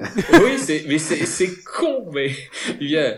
Euh, ouais, je suis d'urbanisme ou quoi On vous a pas donné les bons plans euh, Quoi, c'est pas les bons plans? Non, c'est pas les bons plans. Et, tout, et comment- les autres, merde, ils commencent à aller, allez, rentrez chez vous, c'est Noël pour vous. Et les gens, ils rentrent chez eux. Ouais, c'est vrai. Et ils se retrouvent avec une maison de luxe avec la piscine et Énorme. Et en fait, on l'attend, c'est ce que je dis, on l'attend dans ce Oui, genre on de choses. l'attend. On, Ah on se demande juste comment ça va arriver parce que à chaque fois, tu vois que l'autre personne elle est dubitative, quoi. Genre, euh, euh, quoi. Et, et puis il joue tellement son personnage à fond. C'est un peu comme euh, quand il doit rentrer à la soirée et que ah, et qu'il y a la piscine et qu'il dit qu'il y a une, une merde dans la piscine et puis à la fin. Ben écoutez, enfin si vous voulez, je vous le ramène. Oui, un mec bourré, il a chié dans la piscine, je dois les nettoyer. Moi j'en ai marre, j'étais en congé et tout. Et je vous le ramène. La femme, non, non, non, mais allez-y. Putain, moi je suis trop fan. Quoi. Ah ouais, On non, mais il te baratine, il te voilà. baratine, il te baratine. Puis alors, forcément, les autres, ils, ils, ils- ils doutent, etc. Et en fait, Ils ce jeu d'acteur-là, ce jeu, parce que c'est clairement un jeu d'humoriste comédien, ça m'a fait un peu penser quand on a fait les Jackie Chan à Chris Tucker, qui a un peu, on va dire, le même genre de rôle dans les Rush Bah, Hour. c'est un enfant d'Eddie Murphy, hein. Bien Ah sûr, oui, tout à fait. Euh, il a, il, il imite, des fois, il a trop imité Eddie Murphy, justement, et c'est ça, ça a été préjudiciable pour Bah lui. après, il était un peu dans l'excès, euh, Chris Tucker. Dans la suite, euh, le, dans le 1, il est exceptionnel, les Rush Hour, mais ça, on l'a déjà dit. mais, Mais, mais après, effectivement, il, a, il était un petit Ouais. peu dans l'excès, mais dans les autres films aussi. Hein. Dans Friday, je beaucoup sais pas si vous l'avez vu, c'est pareil. Hein. Ouais. Donc, beaucoup euh, ont fait ça. Dans notre épisode sur Michael Bay, je t'avais dit que Martin Lawrence, euh, dans Bad Boys 1, par exemple, était cool, et dans le 2, il essayait d'imiter Eddie Murphy, que ça ne lui allait pas. Oui, parce tout à que, fait. euh, parce qu'il y a qu'un Eddie Murphy, ça lui, ça lui allait pas, et c'est pour ça que Martin a- m'énervait vraiment dans le 2. Ça fait une cool, mais Martin Lawrence m'a- l'a fait descendre, quoi. Ouais, ouais. Euh, Jazz, t'avais, je t'ai coupé tout à l'heure, vas-y. Ah non, non, pas du tout. en fait, euh, il y, a, il y a une belle histoire sur le fil de Hills et euh, il y a un grand gagnant dans cette histoire. Est-ce que vous saviez que Mickey Rourke devait jouer à la base C'était le premier acteur qui devait, être, Ah qui non, devait jouer le rôle de Axel Foley. Ouais, Ouais, ouais. c'était Mais alors, c'était, euh, ça s'appelle pas Axel Foley, c'était Axel Elise, un truc comme ça. Oh, c'est moche. Et en fait, euh, euh, il a signé le contrat, il a eu une avance de 400 000 dollars, et vu que le film traînait en longueur, euh, c'est-à-dire la production, il y a eu énormément de problèmes de production euh, euh, durant de 1977 à 1984. Il y a eu euh, voilà, il y a eu énormément de problèmes de production. Le film a été annulé ou autre. Et donc du coup, Mickey Rourke, à un moment donné, il dit bon c'est bon, je me casse. Et il s'est barré avec les 400 000 dollars. Euh, et Sans du rien coup, ça faire. pré- ah ouais, sans rien faire. Bon, ça vaut pas les 20 millions de dollars de Nicolas Cage pour euh, Superman, mais 400 000 dollars, c'est plutôt euh, plutôt pas Ah mal bah, quoi. moi, à la limite, je prends, mais c'est vrai que, euh, enfin, voilà, ça vaut pas les 20 millions. C'est pour ça que Nicolas Cage, il est au- au-dessus, tu vois. Oui, voilà, de toute façon, Nicolas Cage c'est Dieu. oui, clairement. On peut pas. le- C'était notre Euh. première émission, Chris. Tu te souviens, mon poulet, Nicolas Cage? Ouais, ouais, je m'en souviens, Nostalgie. je m'en souviens. Nostalgie. Et euh, oui, genre ça fait ça fait six ans quoi, ça fait ça fait deux mois et demi émission. genre j'ai oublié. euh, on n'a pas parlé d'un truc très important et qui fait partie du succès du film de Beverly Hills et c'est la musique. Ah, Harold Faltermeyer. Faltermeyer. Exceptionnel. Quelle quelle musique. Quelle musique. Euh, je pense que c'est une des BO de films les plus connus de tous les temps. Mais alors c'est un thème qui est le plus connu et qui a été repris dans les années 2000 avec Crazy Frog. Euh, vous vous souvenez de Crazy. Frog, la petite euh, grenouille euh, qui euh, comment qui faisait Bien euh, sûr, bien sûr. comme bah, ça mais- Ah ouais. Tout le monde a entendu cette chanson euh, mille fois. mais ça a même, euh, ça, dommage, ça a même euh, un peu dénaturé l'original parce que euh, à la fin, quand tu l'entendais, t'en avais marre tellement Crazy Frog passait partout. Mais quand tu regardes le film, euh, à chaque fois qu'il a Incroyable. une inspiration et que et que t'entends, euh, t'entends la musique qui commence. Incroyable. Ah non, mais c'est Ouais, génial. mais je- C'est Vas-y, génial. Gaz. Non mais c'est c'est ça en fait et en fait euh, je suis en train de remarquer que tous les éléments qu'on a qu'on a dit depuis, depuis le début sur le flic de Beverly Hills en fait euh, c'est là où on se rend compte que bah voilà le 3 ne pouvait pas marcher. Pourquoi? Parce que le 3 il n'y a la musique euh, de Harold Faltermeyer euh, n'y est pas et ou, un- ou encore elle est modifiée. Oui, tout à fait. Euh, tout à fait. Et puis ensuite, euh, nous avons en fait, euh, comment dire, tous les éléments, par exemple, de négociateur, parce que Eddie Murphy, à partir du flic de Beverly Hills, va devenir l'emmerdeur de service, l'embrouilleur.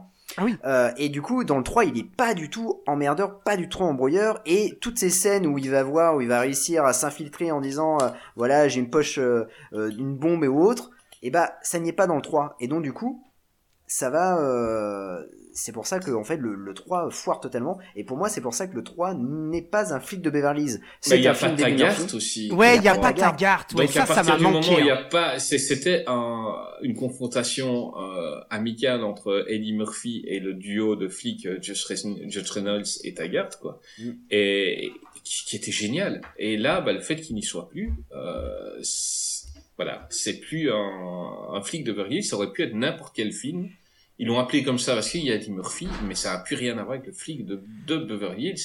Euh, J'ai quand même envie de demander à Eddie ce qu'il pense, parce qu'on a parlé de la musique. Eddie, la musique de- du film, t'en étais content quand c'est sorti? C'est devenu ma sonnerie de téléphone depuis, que c'est sorti. Et du coup, quand Ouais, on te t'envoie un texto, c'est quoi le, le, la- la- le petit, le petit, euh, le petit bruit? C'est ma voix qui fait. Qu'est-ce qu'il y a, mec Putain. Ah ouais, Euh, c'est c'est une musique qu'on aime bien. Juste, euh, tu, tu parlais de la musique, euh, Jazzy. Euh, tu parlais de la Ouais. musique dans le, dans le 3. C'est c'est jazz, elle l'appelle pas Jay-Z, il est pas marié à Beyoncé. C'est pas Jazzy que j'ai dit, j'ai dit Jazzy. C'est mon... Eh non, tu touches pas à mon Jazzy là. Tu touches pas à mon Jazzy.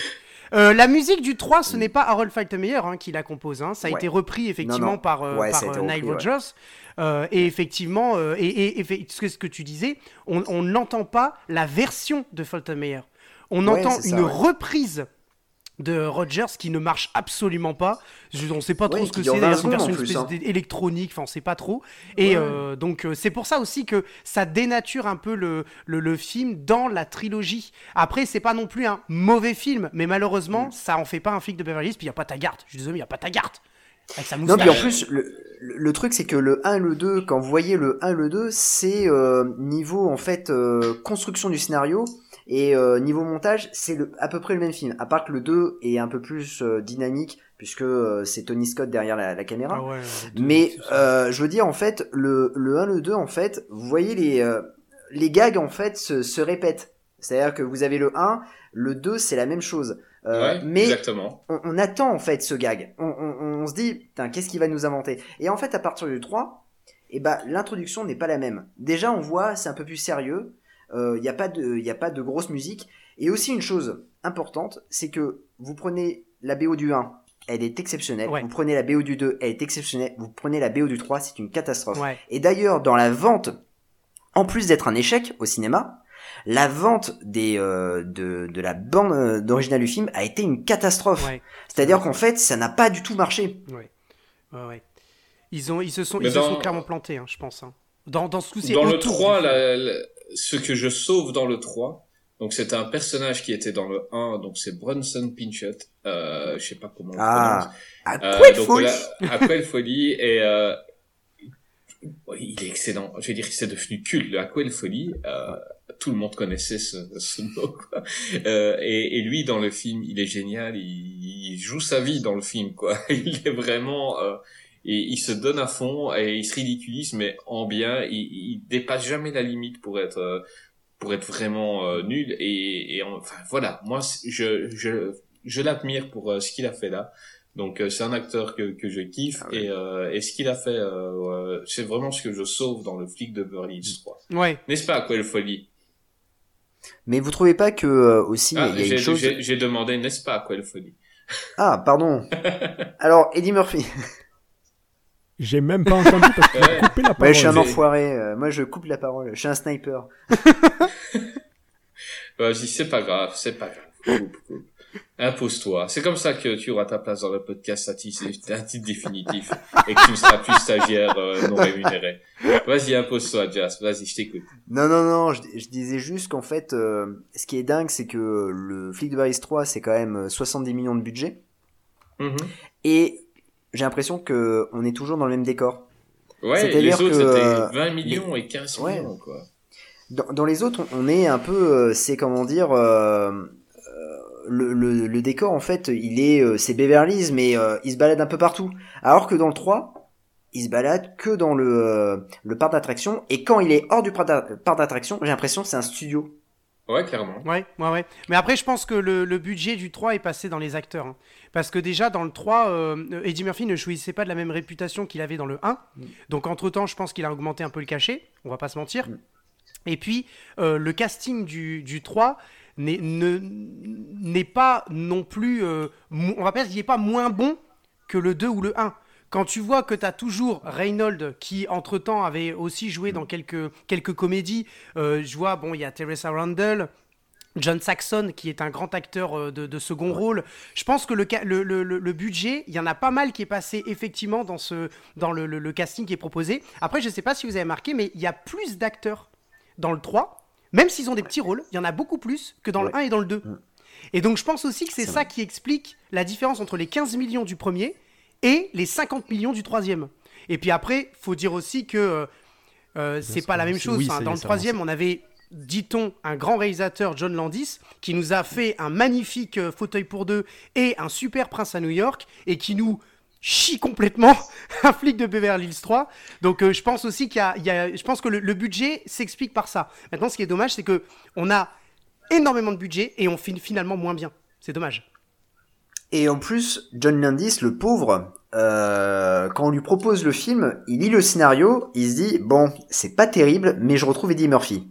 Et pourtant, leur collaboration avait pas trop bien marché pour un prince à New York, euh, parce que en fait, euh, Eddie Murphy avait pas pris la grosse tête, mais il était un peu plus, euh, comment dire. euh, euh, Il était bien dans ses bottes, tu le vois. Ouais, voilà, c'est ça. Et donc, du coup, euh, et John Landis n'aimait pas trop Eddie Murphy dans Le Prince à New York, ça a été compliqué entre les deux. Et il le retrouve sur Flic de Hills 3, et John Landis, c'est, c'est pas grave. Il dit, c'est pas grave, le scénario est pas terrible, mais il y a Eddie Murphy, et il va voir Eddie Murphy, et il fait, on va bien se marrer pendant le film, euh, je vais te faire jouer, euh, tu vas voir, c'est, ça va être génial. Eddie Murphy se retourne, il fait, ah non, mais euh, tu comprends, euh, j'ai décidé de changer et t'inquiète pas, Axel Follet est beaucoup plus sage maintenant. Et là, Landis s'est dit, ah merde, j'ai signé en fait pour un mauvais film et en plus, Eddie Murphy va être mauvais dedans. Ouais, c'est ça. Et c'est terrible. On- mais on terrible. le voit, quand on regarde le film, on le voit un petit peu, hein, malheureusement. On le voit. Mais on va arriver tout doucement au, prochain, hein, euh, comme un presse à New York. Mais d'abord, j'aimerais qu'on passe par un de mes chouchous. Donc, euh, mon petit chouchou, euh, vraiment un film que j'affectionne, une Madeleine de Proust qui est énormément revenue sur euh, Twitter quand j'ai demandé votre préféré, c'est L'enfant sacré du Tibet. Que je kiffe ce film. C'est la première incursion de de Murphy dans le fantastique et tout en gardant euh, son humour un peu euh, flic de Beverly Hills. euh, le, le, c'est un détective en fait, donc je vais vous raconter vite l'histoire. Donc c'est un enfant parfait qui est au Tibet, un enfant qui a des pouvoirs, qui naît tout- toutes les mille générations, qui s'est fait enlever. Euh, et Eddie Murphy est un détective qui doit rechercher des, des, des enfants disparus. Et en fait, c'est l'élu. Je me rappelle plus en fait pourquoi, pour comment on sait que c'est l'élu, mais on vient lui demander de rechercher l'enfant sacré. Et, euh, et donc il, y va, mais au début il ne croit pas du tout. Il arrive dans un monde euh, complètement euh, ésotérique. Il se passe des, milliers de choses, des femmes qui sont accouplées avec des dragons et, de la magie et des, démons, tout ce que tu veux. Et, euh, Eddie Murphy, mais au début, il croit rien, quoi. Et, et il s'amuse comme un con parce qu'il il se dit, voilà, on m'a payé, je m'en fous, je mène mon enquête. Mais euh, petit à petit, euh, euh, voilà, il rentre un peu dans le jeu et c'est super ce film. Euh, Jazz, est-ce que tu aimes ce film Ah ouais, moi je, je, le, je le kiffe, mais euh, grave. Je l'avais découvert sur TF1, euh, je crois qu'il passait un jour férié. Et euh, je trouve qu'il est, il est génial ce film. Mais vraiment, il est, il est fantastique. Euh, Il y a, euh, comment dire, euh, il y a, il y a beaucoup d'humour. Il y a de l'action, il y a du fantastique. C'est un, c'est un boogie booga euh, vraiment euh, formidable. Euh, ça, ça match. Et puis le méchant, quoi. Le méchant, Mousse Pipi, il est génial. Il est excellent, ce Excellent. mec. Excellent. Et j'aime bien en, en, en VF, je sais pas, j'ai jamais pu le voir en VO, mais euh, le petit euh, défaut de prononciation qu'ils lui ont mis en VF est juste génial, quoi. Il il a Paulette et tu en, claquant des doigts. je sais pas lire les, les J, quoi. Il est super dur. On va demander à Eddie euh, ton expérience sur l'enfant sacré du Tibet. Est-ce que tu as aimé? Alors moi j'ai bien aimé parce qu'on m'a dit au début tu vas sauver des enfants. Alors moi ça, ça, ça me va pour l'instant. Je veux dire, je suis le flic de Beverly Hills, je peux sauver des enfants, je l'ai déjà fait dans un parc d'attractions. Alors là il y a pas de problème. Mais après on me dit mec, il y a un rouquin qui va arriver, il va se transformer en dragon. euh, oh, Et c'est le mec de Game of Thrones en plus. J'ai dit banco. Surtout, mais alors moi les dragons, j'en fais mon affaire. Surtout les dragons. Ah ouais, tu en, tu en as même une euh, dans Shrek. Euh, t'es t'es même amoureux d'une dragonne. Euh, Greg, l'enfant sacré du Tibet, te connaissant, j'ai jamais demandé ton avis, donc euh, mais te connaissant, tu dois surkiffer ce film. Ouais, ouais, et spécial dédicace, j'embrasse mon frère parce que mon frère est un grand fan de, de- des films de Eddie, Eddie Murphy et il collectionne comme moi les DVD et il a tous les films en DVD euh, et certains ont été édités pas beaucoup de fois. Donc euh, franchement, c'est dont notamment euh, l'enfant sacré du, du- du Tibet. Il n'a On pas arrive été à la vie du frère de Greg. Qui n'a pas Vas-y, été édité fois. Voilà, et donc je l'embrasse, mon frère, parce que je- j'avais dit, je te parlerai de toi durant le podcast. Et donc voilà, c'est lui qui m'a fait On découvrir ce l'embrasse, on film. l'embrasse. Hein. On l'embrasse, Euh, Vous êtes d'accord, on l'embrasse? Ouais, bah ouais. On hein. l'embrasse. On Il l'embrasse. s'appelle comment ton frère? On lui fait des petits Murphy, t'as vu Ah, il te kiffe, euh, mon frère, Eddie Murphy te kiffe. Et donc voilà, il m'a fait, il m'a fait découvrir euh, l'en- l'enfant sacré du, du Tibet. J'ai adoré. Ce que j'adore dans ce film, c'est que on lui dit, il y a une, un diable, il y a une malédiction, c'est mystérieux, tout ça, et lui il s'en balèque complètement. Et alors c'est ça, je l'attendais au tournant. Je l'attendais, et c'est ce qu'on disait tout à l'heure, euh, euh, euh, Jazz, c'est qu'on l'attendait au tournant et il, ne le, il nous le fournit. On sait très bien qu'il s'en fout, qu'il y va et comme ça. Et c'est c'est du Eddie Murphy en fait. Alors petit à petit dans le film, c'est vrai qu'il va commencer à se méfier, il va se dire oh punaise ça, ça commence à être chaud, tu vois. Mais euh, mais non mais dès le début, enfin dès le début, il nous en donne et, euh, et- et il s'en fout. On lui dit que c'est une malédiction. Déjà il prend pas l'affaire au départ, il veut pas. Il veut Ouais, pas parce qu'il dit que ouais. ça pue la merde, très clairement. et après, il en veut et il dit bon allez, ça peut être sympa. Et il commence à cogiter quand euh, il y a le. Vous vous souvenez de cette scène avec la dague? Il doit aller récupérer la dague, puis il y a des choses un peu bizarres qui se passent. Je, je, je, je, je, je, je veux la dague. Con. C'est con ce passage, mais j'adore moi. Ah mais c'est excellent. Puis quand il, Il saute sur les, il saute sur marches là. Et puis les marches du coup. Et il n'y a pas de fond. Y a pas de fond. Ah oui, avec le foutez de ma gueule. Y a pas de fond. Quand il lance la pièce et qu'il tend son oreille avec son sourire. Ah, mais y a rien. Y a pas de fond. Foutez de ma gueule. Ah non, mais j'ai franchement, j'ai vraiment bien aimé. Un humour euh, très très, enfin Eddie Murphy quoi. C'est, c'est, il est au summum là de, de, de ce qu'il Moi, ce que j'adore, c'est la confrontation donc entre ce monde-là et Eddie Murphy, c'est-à-dire que eux, ils sont tous sérieux. Donc, euh, euh, le diable, enfin le diable, Charles Dance, euh, la fille qui s'occupe de lui, euh, tout, tout est sérieux parce qu'eux, ils sont au courant du danger et lui, il est vraiment en mode. En mode Axel. Follet. En mode Axel Follet, voilà, il est, il- c'est vraiment une, une, pas une belle suite parce que c'est pas une suite, mais un, par rapport au flic de Beverly Hills, c'est, c'est comme ça qu'on veut voir Eddie Murphy. Ah bah il y a une continuité, pas- il y a une et continuité en fait hein, dans le jeu. voilà, moi, moi c'est là que je veux le voir et c'est pas dans les films d'après quoi. Euh, c'est dans ce style-là qu'il est au Ah ça top. lui va bien. Et euh, il continue les trucs avec ses mensonges monstrueux euh, euh, quand quand il y a le euh, Charles Dance qui l'attend à l'aéroport et qu'il arrive. Mon cousin mousse pipi. oui, je l'ai volé. Oui, je m'en excuse. Mais il est excellent. Je voudrais juste que Eddie nous raconte, euh, s'il le peut, sa, sa rencontre avec euh, justement le, le, le- le coussin mousse pipi. Est-ce qu'il peut nous dire euh, Bah, le truc, c'est que quand je l'ai vu arriver, je me suis dit, on se ressemble physiquement. Je veux dire, il est roux, je ne le suis pas. Alors, on va faire quelque chose de rigolo. Le problème, c'est que quand il faut trouver des prénoms, je suis une brêle. Soit je les appelle tous Bernard, soit je les appelle pourquoi t'as pas appelé Bernard là Parce que j'avais déjà un autre Bernard sur le plateau. Euh, voilà. Je crois C'était que le, c'était le Perchman.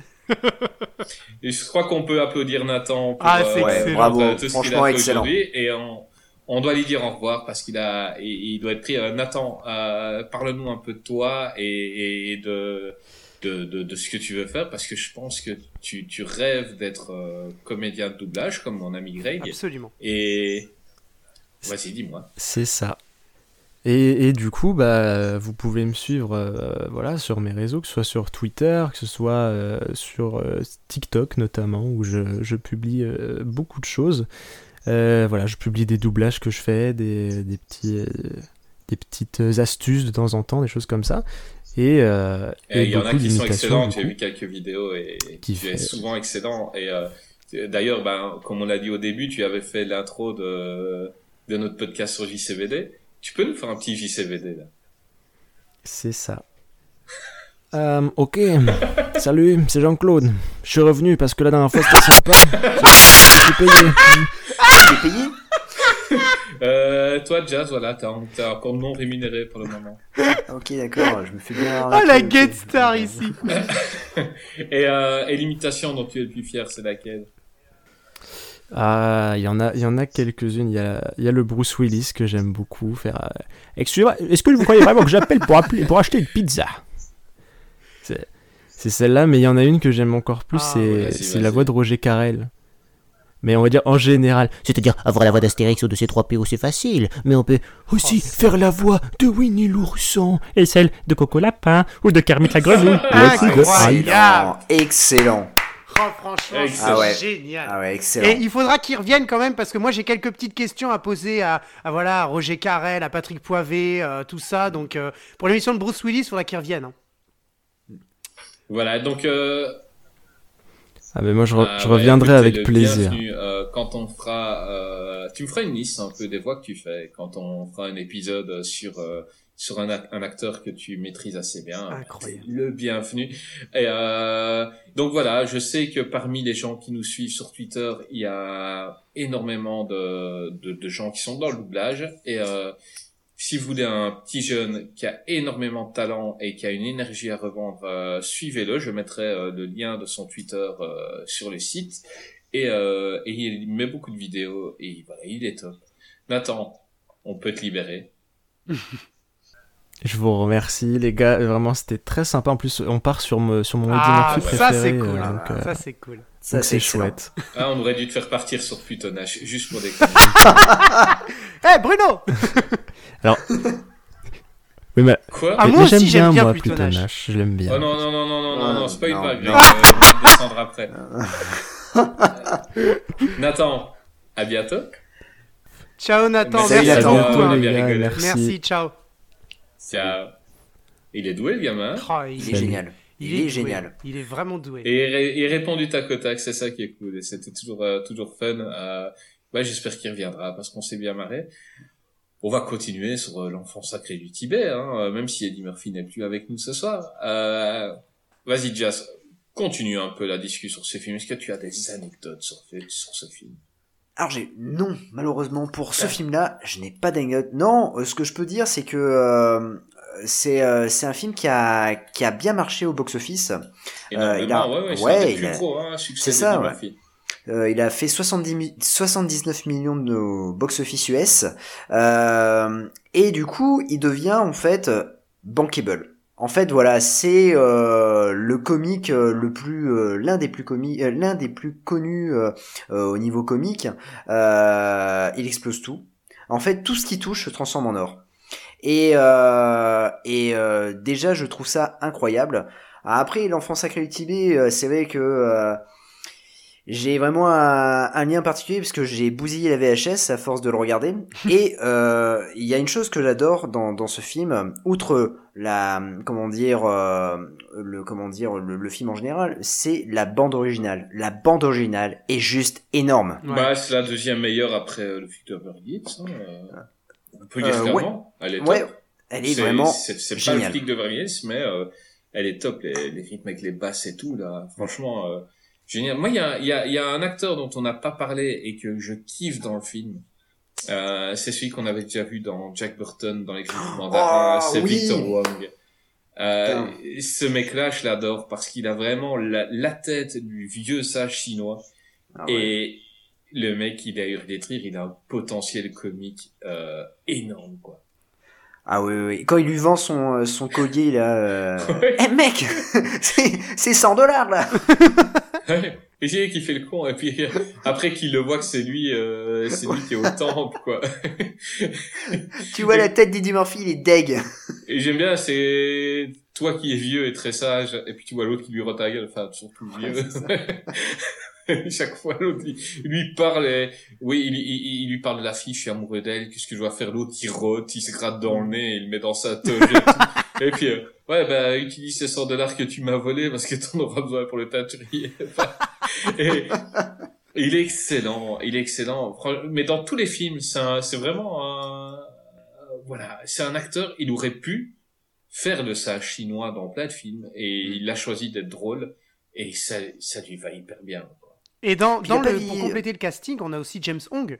James Hong qui euh, est un, quand même un acteur, euh, de, de- un grand acteur de, de rôle secondaire, qui après va avoir des rôles notamment de méchants, pas mal de rôles de, Burton. de, de- de méchants.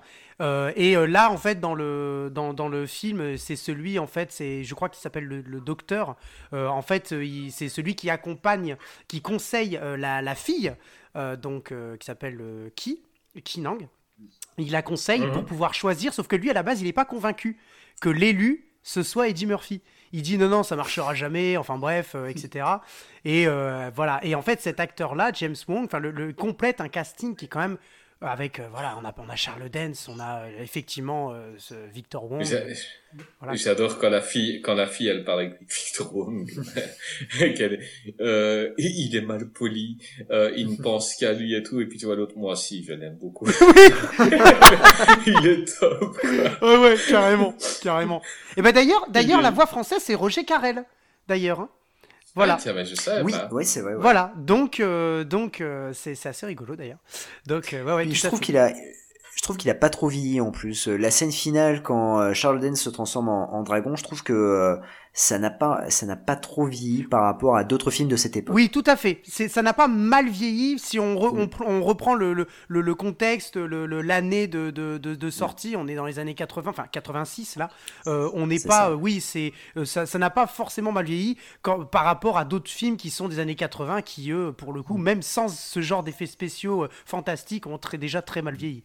Donc euh, Bah, moi, moi j'ai été à la revoyure, j'ai été euh, sur- resurpris par un passage que j'aimais bien, c'est la canette de Coca euh, qui danse. Oui. Oui. Et, et là, je Ah me suis ouais. dit, mais je l'ai revu et je me suis dit, ça n'a tellement pas vieilli. génial en plus, super bien un- fait. Puis alors c'est ça met Super effet spécial. Ah bah carrément, carrément, carrément.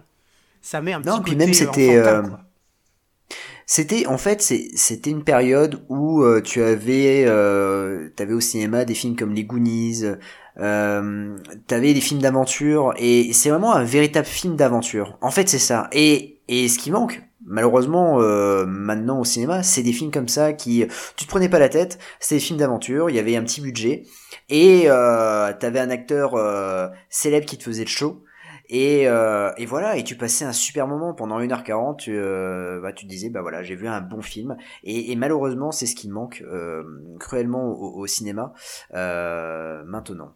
Ah oui, tout à fait. Et tu parlais d'ailleurs de la, de, de la BO. Alors moi, je trouve pas que ce soit l'une des meilleures BO des films euh, avec Eddie Murphy. Je trouve déjà celle de Harold Faltermeyer dans, euh, dans euh, Ouais. euh, les Be- Beverly Hills qui est incroyable.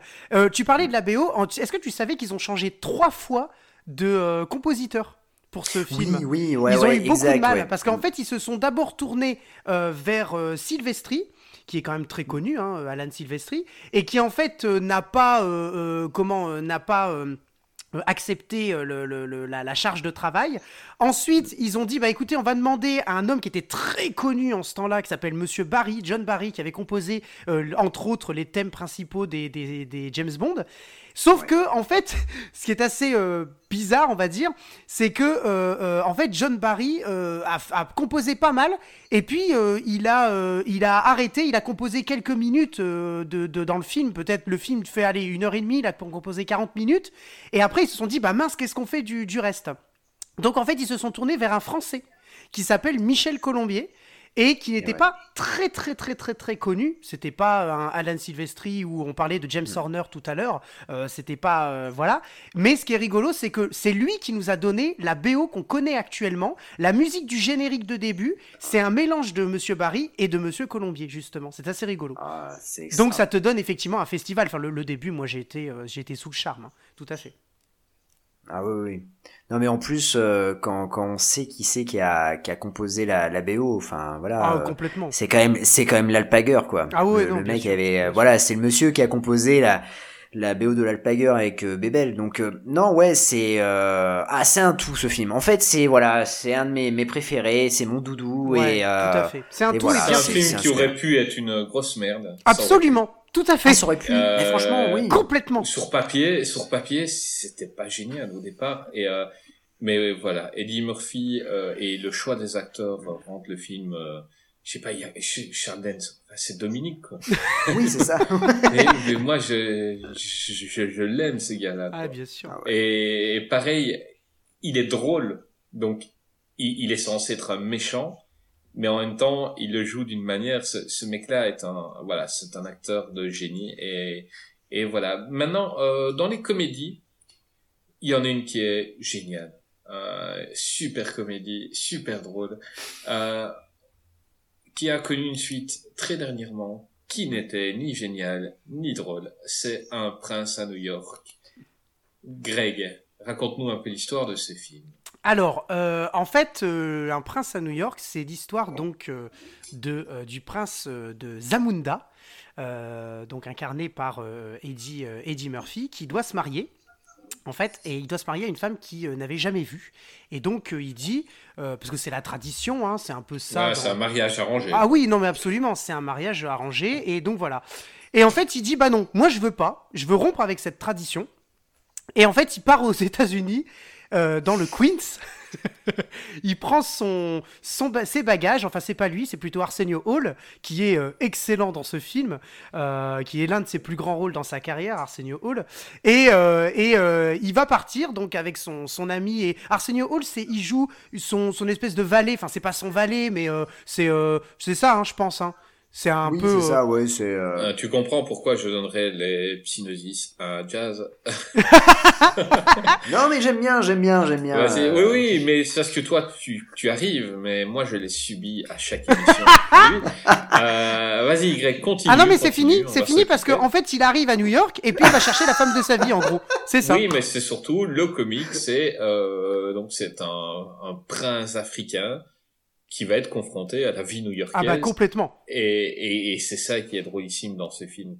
Ah ben il y a, et puis il y a, Bien. il y a des il y a des scènes incroyables, on s'en rappelle. Enfin moi la, la scène qui me marque, c'est la scène quand ils vont dans le salon de coiffure et que là on se rend compte qu'en fait le salon de coiffure est tenu par les acteurs de euh, dont Eddie Murphy et Arsenio Hall, mais qui en fait sont déguisés. On les reconnaît sous Ouais, leur. c'est euh, c'est eux qui jouent plusieurs rôles. Ouais. Ah mais ça c'est génial. C'est c'est su... enfin c'est c'est une super idée. Et alors euh, et puis en fait c'est rigolo parce qu'on a le même jeu d'acteurs finalement. Malheureusement, euh, cette idée-là a été reprise dans plusieurs films d'Eddie Murphy Bien sûr. après de, de façon beaucoup moins drôle. quoi. Hmm. ouais ouais non là ça marche très bien. Ah bon ça marche vraiment bien. Jazz, Ouais, ton euh, avis sur les films? Alors, euh, moi, vous, allez être un peu déçu, mais c'est vrai que la presse New York, euh, je l'ai pas. euh, c'est un des Eddie Murphy euh, de cette période-là que j'aime le moins. C'est pas que j'accroche pas, c'est juste que voilà, je le trouve peut-être un peu un peu trop long. Pas, enfin, il est drôle, mais je sais pas. Il y a quelque chose qui manque dans, ce film-là. Après, il est pas désagréable à, regarder, hein, bien au contraire. Mais voilà, il manque, euh, il manque quelque chose dans, dans ce film. En revanche, euh, il y a une chose euh, qu'on qu'on- qu'on peut dire, c'est que ce film va marquer sa carrière, Tout d'abord pourquoi? Parce que ça va être un énorme succès au box-office. Oui, ouais. Déjà. Euh, je Et il a des répliques cultes. Hein. Il a des répliques super cultes. On va chier, merci, va chier aussi.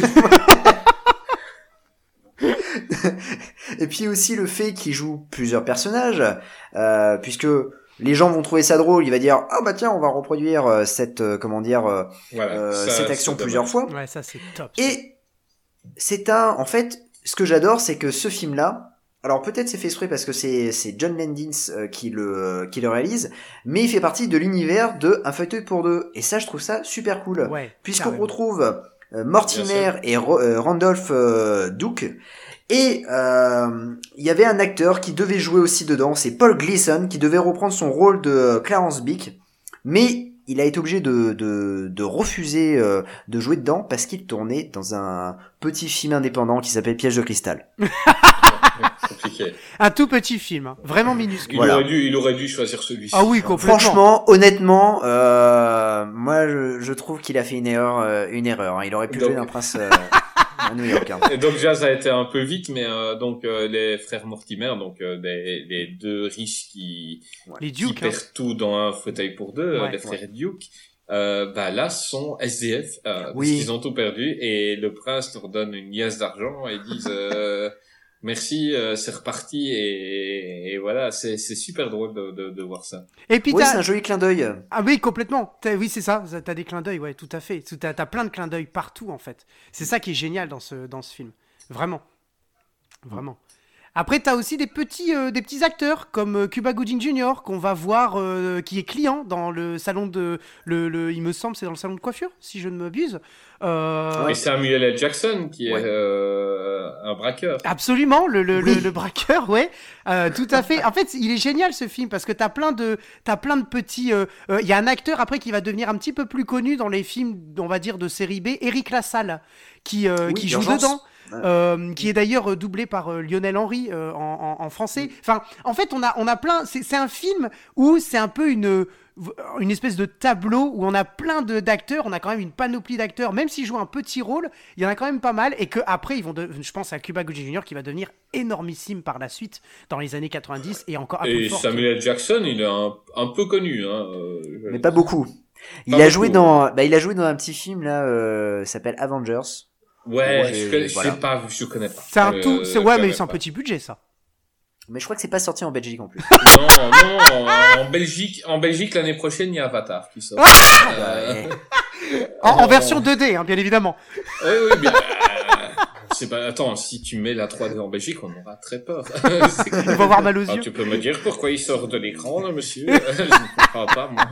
Non, non, ça va être très compliqué euh, d'avoir Avatar ici. On, on verra bien. Euh, D'ailleurs, après, c'est New York qui est sorti l'année dernière, et je l'ai vu au cinéma. Non, moi, moi c'est quelque Ah, chose que... chance. Ouais. Une chose que j'aime dans ce film, c'est que c'est le contraire de, des success stories. C'est-à-dire que euh, dans tous les films de cette époque-là, c'était toujours un pauvre qui se retrouvait riche. Comment un pauvre qui se retrouve riche va, va réagir?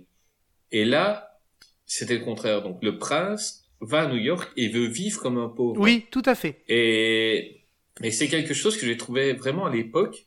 Maintenant, ça a été reproduit plusieurs fois, mais à l'époque, c'était très novateur. Ouais. Et euh, donc il veut travailler dans une sorte de McDonald's, euh, donc euh, il veut travailler dans, dans, dans un fast-food.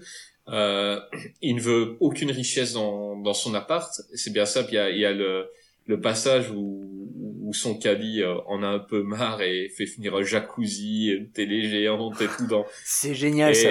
Ouais. Voilà, lui, il, veut, lui, lui, il ramène une fille chez lui, mais qui s'attend à sortir avec un pauvre, quoi. Et lui, il ouvre la porte, il voit ça, il referme la porte, viens, on va dîner ailleurs.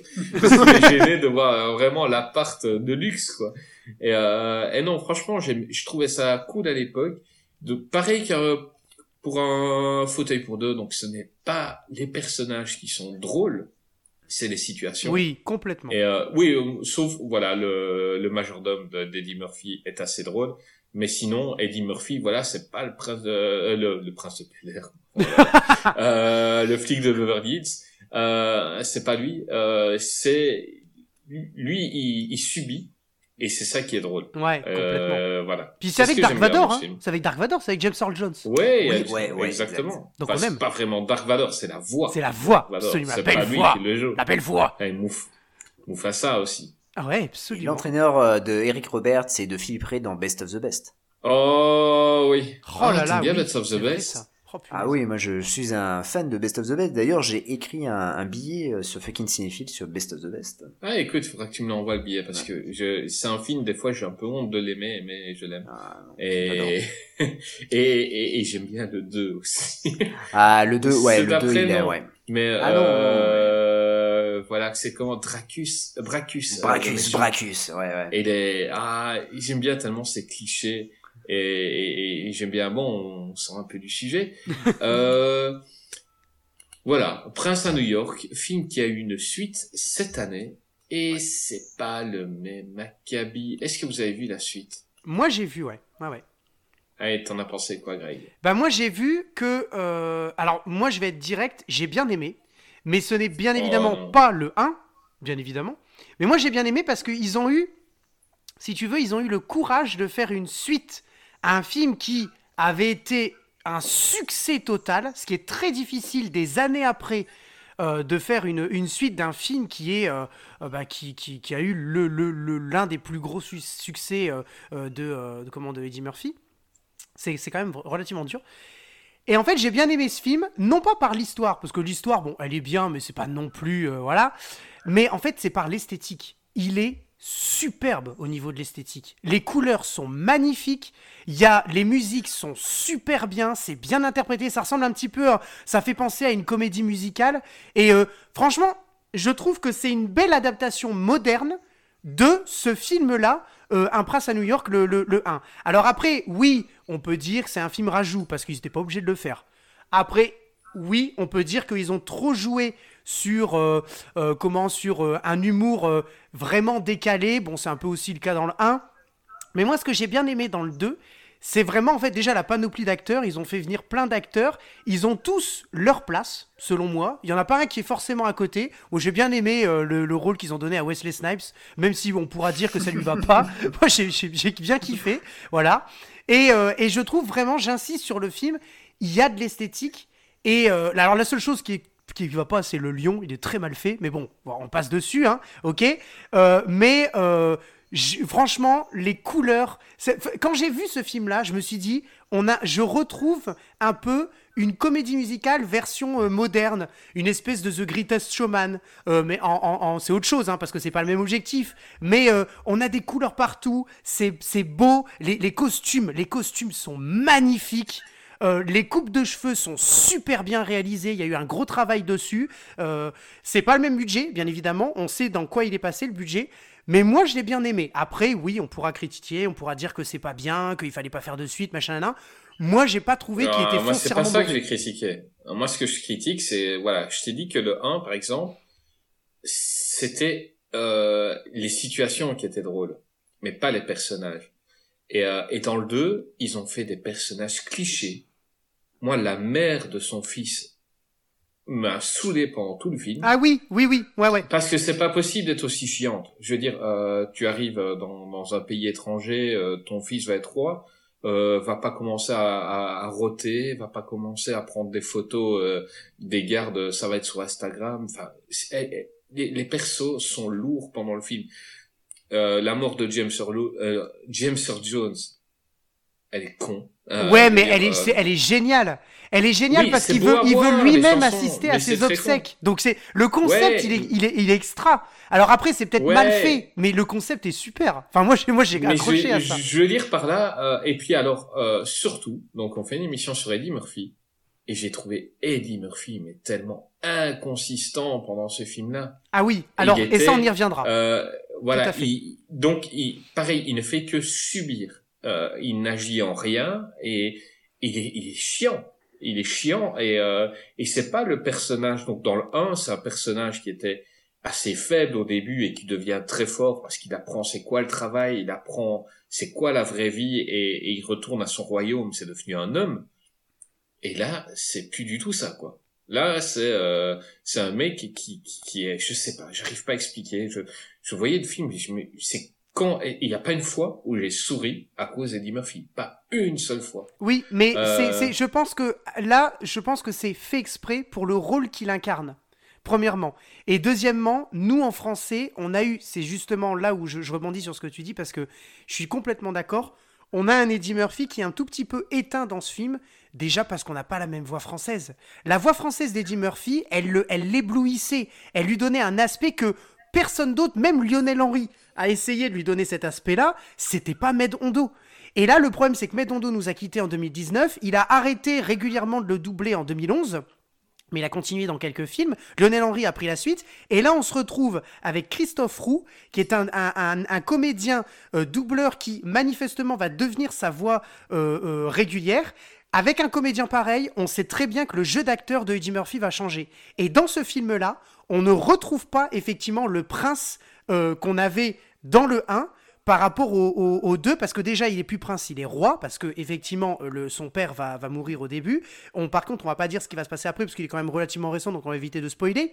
Mais ça, on s'en doute bien que le, que le père va, va mourir au début. Il va devenir plus que prince, il va devenir roi. Et le problème, c'est qu'il n'a pas de fils. Et on voit qu'il est complètement désemparé face à cette situation. Et je pense que son jeu d'acteur fait qu'il est éteint, il est moins drôle et qu'on ne sourit pas pour lui. On sourit pour autre chose, mais en tout cas pas pour lui. Ouais, ça je pense. Ouais, ça doit être dur de le doubler, il ne bouge presque pas. Complètement, dire, Il est, complètement. il est monolithique pendant tout le film. Euh, le doubleur, j'aime pas la voix qu'ils lui ont donnée, mais je peux pas lui en vouloir. Parce que euh, Il comment fait ce qu'on lui demande, en fait. de la vie à un personnage qui ne bouge pas. Absolument. Absolument. Euh, Jazz, donne ton avis sur ces films. J'ai pas aimé. J'ai pas aimé. Euh... Alors je l'attendais pas plus que ça ce film. Euh... mais Honnêtement, euh, je vais vous dire, euh, le film que j'attends et qui est en préparation, c'est le flic de Beverly Hills 4. Oui. euh, qui devrait être euh, sortir sur Netflix. Ah ouais. Euh, et du mais coup, quand je euh, vois le Eddie Murphy de là, autant j'avais la hype pour euh, le flic de Beverly Hills 4, quand je vois le, le Eddie Murphy d'un Presse à New York 2, j'ai peur. Oui. non, alors, Ah. alors, Mais il a pris, il a pris cher. hein. Ah oui, Euh, oui, il a oui. cher. Ouais. Alors oui et non, euh, parce que en fait, euh, l'année dernière, euh, il y a un film qui est sorti sur Netflix. D'ailleurs, ça a été un énorme, immense carton et ça a marqué le comeback d'Eddie Murphy. C'est My Name Is Dolomite. Ouais. Euh, il a été très fort. plébiscité sur Twitter, je le dis déjà. Beaucoup de monde euh, l'ont cité dans les meilleurs films d'Eddie Murphy. Ouais. Ah ouais. On va pas pouvoir en parler Non, ce soir, non, je suis non. Ah non, désolé, ouais. mais euh, beaucoup de monde le citait. Vas-y, continue. Mais ce, ce film-là, Eddie Murphy est formidable parce que on retrouve un peu l'énergie qu'il avait euh, dans ses premiers rôles. Euh, bon après Dolomite est un personnage assez euh, voilà euh, euh, assez fou, mais il il il le joue très bien et euh, et c'est vrai que quand j'ai commencé à voir York 2 je me suis dit, oula, il y a, y a quelque chose qui va pas. Il y a un changement quelque part. Alors la VF qui m'a beaucoup gêné. D'ailleurs, bon, j'ai dû le mettre en VO le film parce que euh, je, je pouvais pas. Euh, c'est bizarre, mais ouais, je pouvais pas le écouter. Je pouvais, voilà, je pouvais pas écouter Eddie Murphy sans sa voix en français. Euh, mais euh, et puis du coup, le, le scénario, bon, le, le scénario est, est bateau, mais comme le premier finalement. Et euh, mais je sais pas, il y a, y a quelque chose qui euh, qui, qui passe pas l'enterrement par exemple la cérémonie euh, des obsèques du, du, du père qui est, qui est complètement oui c'est une comédie musicale mais euh, dedans il y a il y a plein de caméos euh, il y a Gladys Knight qui est qui est dedans euh, euh, qui, qui qui chante euh, Morgan. Il n'y a pas Salt, Salt and Pepper, il me semble aussi. Euh, ouais il y a Morgan Freeman aussi euh, il y a Morgan Freeman aussi Ouais, Morgan Freeman. Et, euh, et là, je me suis dit, bon, d'accord, ok, très bien. Et puis, c'est vrai qu'Eddie Murphy est vachement effacé. Et là, je me suis dit, oula, Ouais. Oula, qu'est-ce que je regarde? C'est pas, euh, je, regarde un film, mais euh, j'ai l'impression que, euh, bah, j'ai l'impression c'est un film de commande et que Eddie Murphy était, euh, peut-être que c'est Paramount qui lui a dit, bon, euh, tu vas me faire un Prince à New York 2 et euh, si tu fais un Prince à New York 2, on te reproduit euh, Flic de Beverly Hills 4. Et je pense qu'il a été obligé de, de faire ce Prince à New York 2 euh, et, et malheureusement ça ça matche pas. Euh, alors en revanche, je vais rejoindre Greg sur euh, l'image. Je trouve que au début, je me suis dit, mince, purée, ma télé, elle m'a fourni une superbe image. Je me suis dit, c'est de la 4K, c'est pas possible. Ouais. L'image est magnifique. Ouais. Non, Honnêtement, Super photo, là-dessus on n'a rien à Ouais, dire. Ah ouais, la, la clairement. photo est vraiment extraordinaire. Bah, en fait, je crois qu'il a coupé bonbons en plus le, le, le- le film. Euh, la, la photo est, est vraiment extraordinaire. Mais bon, euh, voilà, ils auraient pu, euh, voilà, éviter ce, ce Prince à New York 2. euh, bah, déjà parce que la, la suite était inutile hein, pour, pour, pour moi, parce que le film avait un début, une fin, point final. Mais euh, voilà, j'ai l'impression qu'il avait rien à raconter et que c'était euh, voilà euh, Eddie Murphy qui revenait. euh, il avait dit bon bah voilà les mecs, come back, je reviens, je fais une suite de mon plus gros succès et on verra si ça si ça cartonne. Finalement, ça a cartonné parce que Amazon, il y a eu en un week-end, je crois que ça a été le film le plus vu sur Amazon. Ouais, ouais. mhm. Donc euh, bah Paris gagnant. Oui, Donc Paris maintenant, on gagnant, n'attend oui, plus clairement, que. clairement. Ouais, donc Après, Paris on gagnant plus- parce qu'il a joui de la réputation du premier. Tu vois? Et oui, ah ben c'est ça, ouais. Et il n'a pas Et- déçu, il n'a pas déçu dans l'aspect moderne. C'est ce qu'on disait, l'esthétique, les costumes, les. Moi, j'ai, je me suis pris une claque quand j'ai vu les costumes. Les, les Ah oui. princesses, elles changent de robe dans toutes les scènes, quoi. Ça. Et il n'y a pas une seule robe qui se ressemble. Enfin, le travail de costume, de coupe de cheveux, enfin, tout est incroyable, esthétiquement, visuellement. Et puis la photo, Hmm. euh, Chris, l'a dit, la photo, elle est, elle est, elle est superbe. Enfin, elle est, elle est très jolie. et il y a encore un clin d'œil à un fauteuil pour deux. Oui. Donc, Oui, tout à fait, début, absolument. euh, son Ouais. fils euh, passe un entretien euh, Ouais. chez, chez Duke. Ouais, tout à fait. C'est c'est incroyable comme, euh, comme tout se rejoint, quoi. Non, mais c'est c'est extraordinaire. Par contre, c'est vrai, les clins d'œil, tout ça, j'ai souri quand j'ai vu le clin d'œil. Je me suis dit, ah, c'est cool, ils ont fait, ils ont fait ce clin d'œil-là. On continue dans l'univers. C'est vraiment. Oui, il y a un euh, minimum de respect. C'est pas Ouais. une suite qui va complètement Ouais. te bâcler. Il y a un minimum de respect Non. par rapport au gros succès du 1, quand même, faut le dire. Faut le dire. Ouais. Et par exemple, j'ai j'ai pas kiffé euh, comment il apprend qu'il a un fils. C'est-à-dire que Ah, d'abord, t'as- ouais. t'as un- c'est vraiment, euh, c'est amené avec des gros sabots. quoi. Ah oui, Je veux complètement. dire, euh, on lui dit euh, ah t'as pas de fils donc il va falloir marier à une de tes filles avec euh, le prince de, de tel pays et les deux pays vont se rapprocher. Et après euh, ah ben non mais en fait t'as un fils. euh. Par contre j'ai trouvé super bien fait euh, euh, le rajeunissement, hein. Euh, la scène où on Oui. les voit Oui, oui. euh, parce qu'elle n'existait pas dans le 1. hein. non, Euh, non, non, elle n'existait pas. C'est, on voit que c'est tout et à fait. donc euh, ça j'ai trouvé que c'était assez bien fait. ouais, ouais, ouais. Mais euh, mais par contre, voilà, c'était mais tellement facile quoi. Il fallait trouver autre chose. Enfin, il fallait trouver une autre euh, je sais pas n'importe quoi mais il y a quand même des gens qui savent écrire et là euh, non mais en fait un jour t'as bu de l'alcool, t'as fumé un joint et t'as couché avec une femme et elle a eu un enfant toi. Et ça j'ai trouvé ça Mais si tu veux, con. si tu veux, moi j'ai pas regardé le film et je pense que c'est aussi la plupart des gens qui l'ont regardé, pas pour le scénario. Je l'ai, et pardon, pour le synopsis, pardon, pour l'histoire. Moi je l'ai regardé pour euh, la réadaptation moderne. Je me suis dit c'est un super pari. On a eu le 1 qui a été un succès énorme dans les années 80.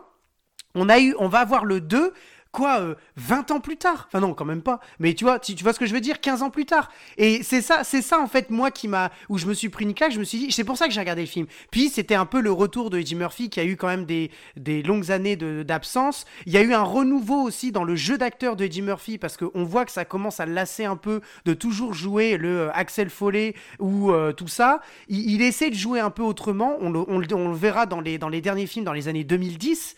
Donc euh, tout ça, ça participe un peu d'un- renouveau. Et moi, j'ai pas regardé le film pour l'histoire. J'ai regardé le film pour avoir euh, la suite, entre guillemets, mais sans attendre de l'histoire, mais attendre le, le retour de Eddie Murphy et le retour justement de ce prince. Alors c'est rigolo, il s'appelle Un prince à New York 2, mais en fait, euh, il est pas il beaucoup de trois fois. minutes à New York. Exactement. quoi. Bah, au début et à la fin.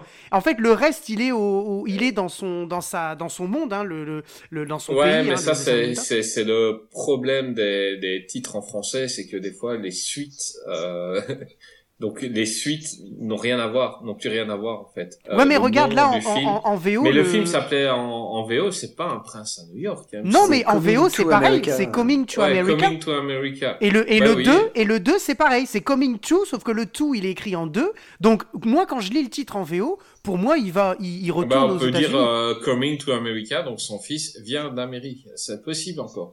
Euh, mais Oui, euh, mais sûr. voilà, Prince à New York, ça n'a plus rien à voir en fait. Euh, après ces films-là, donc enfin c'était bien avant le 2, mais il est rentré dans une période que je n'ai plus du tout aimé et qui a commencé avec le professeur Folding en 96, ou Nigot professeur au Québec, euh, avec Eddie Murphy et Jada Pinkett. Euh, donc c'est un remake de Dr. Euh, Dr. Jerry et Mr. Love de Jerry Lewis. Mais euh, pff, voilà. Euh, c'est vraiment ce que j'ai à dire de ce film. Pff. Jazz, est-ce que tu as vu le professeur Folding? Alors j'aurais pu faire un bruit de paix euh, comme dans le dans le film. Euh, Oui, je vais. je- Ah ouais, c'est ça. mais je vais éviter. Euh, non, euh, comment dire? On est sur une, une période d'Eddie Murphy où il est perdu. Moi, je dis que Eddie Murphy a le syndrome de Chevy Chase.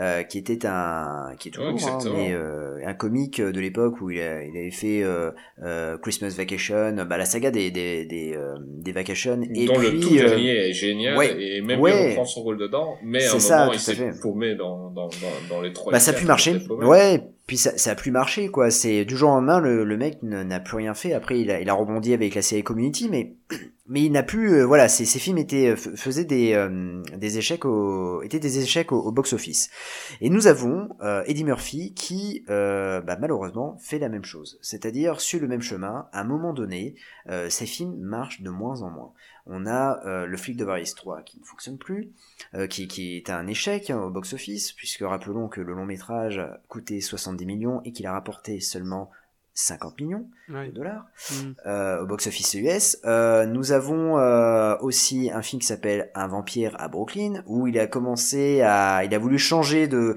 de, de jeu et finalement, euh, bon, le, les- tout le monde est allé voir en disant, hey, ça va être une comédie, et bah finalement non.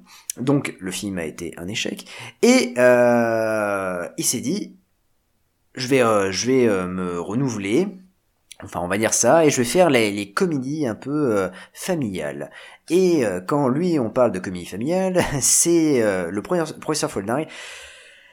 Très compliqué euh, ce film, très complexe. Euh, moi, j'aime pas. C'est grossophobe. Ouais, grossophobe, il y a un peu c'est tout. Hein. sexiste, Ouais. c'est scatophile. Euh, je trouve qu'il y a. Tu, tu regardes le film, c'est c'est dérangeant. C'est c'est super dérangeant, c'est c'est mal joué, c'est euh, ah puis même quand il rit, mais mais quand il rit, il arrête. En fait, euh, il crie. Et en fait, c'est ça le problème, c'est qu'on perd totalement euh, le Murphy qu'on connaissait avant. Euh, là, franchement, il, exagère surtout. Et je me dis, mais mais qu'est-ce qui se passe quoi? C'est c'est quoi ce film? Et on n'en peut plus quoi. À la fin, on se dit, mais mais mon Dieu, mais qu'est-ce qu'il nous a fait? Et euh, non, ça fonctionne pas. Alors il joue plusieurs personnages. et ça, euh, ça le- va pas, quoi. Ah Le- ouais. Le dîner avec la famille. Oh, mais il est long, mais il est long. C'est long, ils pètent tous. À Ah un moment, ils se font un concours de paix. Et t'es là, mais c'est bon, arrêtez-moi ça, quoi. C'est dégoûtant. Et ils sont tous vulgaires. Ah. Euh, et c'est vraiment, euh, genre, quand tu es gros, tu pètes et t'es vulgaire. Et, Voilà, c'est ça. Et rien que la première fois où on le voit, ils veulent euh, un peu faire un hommage à Rocky où il monte les, les marches de Philadelphie. Et on filme son cul. Et, Ouais. euh, et vraiment, ok, le mec il est gros, il, il est gros, mais il y a pire.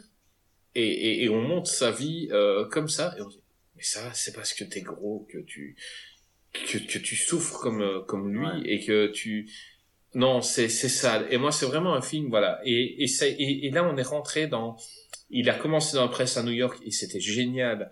Ouais. Euh, la scène dans le salon de coiffure où il joue à peu près tous les rôles. Et euh, et là, on est rentré dans un moment. Et il le fait dans tous les films. Euh, il se sent obligé de, de, de faire plusieurs scènes où il joue tous les rôles. Mm. Je sais pas pourquoi. Est-ce qu'il y a, est-ce qu'aux États-Unis, ça marche et les gens sont fans? Je sais pas. Mais, euh, sur moi et sur beaucoup de gens par ici, ça ne prend plus, quoi. Ah, le film a cartonné. Le film, ça a été, ça a marqué un petit comeback euh, d'Eddie Murphy. Hein, euh, euh, mais, Mais, moi, je l'ai vu à sa sortie, hein, donc ça a cartonné. Je Ah l'ai ouais, vu à sa sortie. C'est pas pour ça que je l'ai aimé, hein. Euh, Ah non, non, mais, J'étais déjà dérangé très jeune, quoi. Ah non, mais même le, le film s'est ramassé au niveau critique. Euh, Il y a juste euh, les effets spéciaux ou le maquillage. Je crois qu'il a été nommé aux Oscars ou au Golden Globe pour euh, pour le maquillage. Non, c'est c'est totalement. euh, Enfin, c'est un film qui passe plus maintenant et, et encore plus le 2 Je crois que le 2 c'est le pire. Après, il a fait La Famille Foldin. Ah ouais, non mais. euh, Et, non mais c'est lourd. Euh, tu parlais la Prince à New York où il faisait plusieurs rôles Euh, et la scène du, de, salon de coiffure est super intéressante. Euh, je trouve parce que les dialogues sont bien écrits, parce que on apprend des choses, parce que c'est dynamique, parce que euh, parce que c'est bien joué. La scène du dîner de Professeur Folding est super longue et super mal écrite et franchement, enfin voilà, ça se finit en paix, mais mais mais c'est pas possible. Mais c'est et là je me dis mais non mais c'est mais qu'est-ce qui se passe? Qu'est-ce qui s'est passé dans le scénario? Et euh, et on n'y comprend plus rien. Et quand on voit que c'est pendant 1h20, t'as ça, t'as du P, t'as du ro, t'as de la grossophobie, euh, t'as du sexisme, honnêtement, tu te dis non, mais c'est bon. Allez, stop, on arrête et on passe à autre chose, quoi. Moi, je sauve juste euh, la scène euh, du stand-up. Euh, Qui est je totalement improvisé, ouais. Voilà, je sauve euh, cette scène-là, qui est assez drôle, parce qu'au début, lui se ridiculise en riant et tout, puis après, c'est lui qui va casser le comédien de stand-up qui se moquait de lui quand il était gros. Ouais. Cette scène-là est pas mal. Ouais. Ok, c'est la seule chose que je sauve de ce film-là. Le reste, euh, voilà, c'est dérangeant. Et moi, je suis, voilà, je suis pas client, je suis pas client, et, et je suis déçu que ce soit le flic de Burrier qui ait fait ce film-là. Euh, on va passer à un film que Greg défendra. Je sais pas pourquoi, je crois qu'il y a que lui au monde euh, qui défend ce film. C'est plutôt Nash, euh, qui est quand même un film qui, a, qui est connu pour être le plus gros échec peut-être de l'histoire du box-office. Un film qui a coûté 100 millions de dollars et qui a rapporté 7 millions de dollars. Alors il y a, y a pire que ça. C'est pas le plus gros, il y a pire Ouais, que mais ça. euh, 100 millions et qui en rapporte 7, je crois que t'es pas content quand t'es producteur. Ah non, t'es pas content, non. Mais mais il y a pire que ça. hein. On saura trouver trouver bien pire. Euh, voilà. Pourtant, il y a Rosario Dawson dans le film et je suis un petit peu amoureux de Rosario Dawson euh, à l'intérieur de moi. Et il y a Randy Quaid aussi. Ouais, il y a Randy Quaid. Et Mais casting, hein. je, j'ai, j'ai, en fait, euh, je vais t'avouer, je l'avais vu il y a longtemps. J'ai vu que d'un œil, j'ai essayé de le voir deux fois. Cette semaine, je me suis endormi deux Mais fois. non. Oh Donc je vais pas en parler, mais, mais c'est une horreur ce film. Donc vas-y, bah parle-nous. Euh, Jazz, euh, Jazz et toi, vous allez euh, parler de ce film. Un qui aime, l'autre qui, je suppose, vu que Jazz est quelqu'un de normal, n'aime pas. Euh, vas-y Greg, vas-y, dis-nous pourquoi tu aimes Plutonache. Oh mais j'ai- suis j'aime beaucoup ce, ce film parce que en fait, euh, alors c'est un petit peu subjectif, hein, mais déjà c'est le Un petit premier- peu, oui. C'est le totalement, c'est le premier film, c'est le premier film que j'ai vu de euh, film avec Eddie Murphy. Je m'en souviendrai toute ma vie. Euh, donc, euh, donc déjà, a un peu la marque, on va dire nostalgique. Euh, je le regardais, euh, voilà, sur mon petit DVD dans mon lit, etc. Donc voilà, nostalgie, nostalgie. Je l'ai revu d'ailleurs bah, tout à l'heure, rien que tout à l'heure, cet après-midi, je me suis fait un kiff. En fait, j'adore ce film. Je sais qu'il est nul, je sais que c'est pas un bon film, mais j'adore ce film parce que j'aime beaucoup la science-fiction j'aime beaucoup ce côté ce, ce côté qui est limite impossible où on va on se fait Little America sur le- la lune. Euh, on construit des casinos sur la lune on a des boîtes de nuit sur la lune. Euh, enfin voilà. J'aime bien les bagarres avec les pistolets avec les, les bruits des pistolets. Ça fait comme ça. C'est tellement ridicule. Mais j'adore. Attends, tu, tu, tu peux le refaire? Parce Ouais. que là j'étais surpris. Ah non, on s'y croirait là, on s'y croirait. Ouais, Ah, carrément. On s'y croirait. Euh, j'aime bien, j'aime bien, j'aime bien Bruno, Randy Quaid qui joue le, le, le, le, robot humanoïde. Euh, qui euh, euh, voilà qui est le garde du corps personnel de, de Pluto et qui et qui parle comme ça tout le temps et ça devient chiant. Enfin voilà c'est c'est excellent. Enfin voilà j'aime bien le casting. J'aime bien Randy Quaid j'aime bien Rosario Dawson j'aime bien Louis Guzman. Je l'embrasse d'ailleurs Monsieur Guzman. J'aime bien comment forcément Eddie Murphy dans ce rôle là voilà, il y a Joey Pantoliano qu'on a, dont on a déjà parlé dans les, dans les Bad Boys, qui joue le chef dans Bad Boys. Euh, voilà, Euh, il y a James Reborn qui euh, qui joue le président, enfin non le le, le comment le ministre de la défense dans Independence Day. Voilà, nous dire qui joue dedans ne rend pas le film spécialement bon. Ah non, non, ça, c'est- ton avis sur le film. ça, ça, ça c'est sûr, ça c'est sûr. Mais bon, moi, moi, je voilà, c'est un plaisir coupable. J'adore ce film. Puis alors, là, pour le coup, par contre, une chose, c'est la BO. La BO de ce film est très très bien. Et euh, je pense honnêtement là euh, que euh, dans le ah non mais excusez-moi mais c'est pas de ma faute si vous y connaissez pas en musique. John Powell est un grand grand grand grand compositeur et là clairement il a fait le taf sur la BO. Le film est nul mais on pourra pas dire que la BO est nulle parce que la BO est vraiment vraiment top.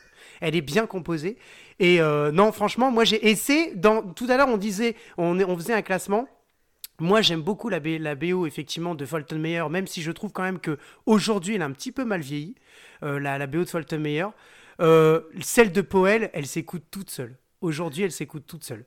Voilà. Donc moi, alors maintenant, vous, on va pas être d'accord, mais, mais moi, je, je voilà, j'aime bien ce film et, euh, et je, vous pourrez pas me descendre ce film, même si je sais que c'est un mauvais film, vous pourrez pas le descendre. C'est pas possible.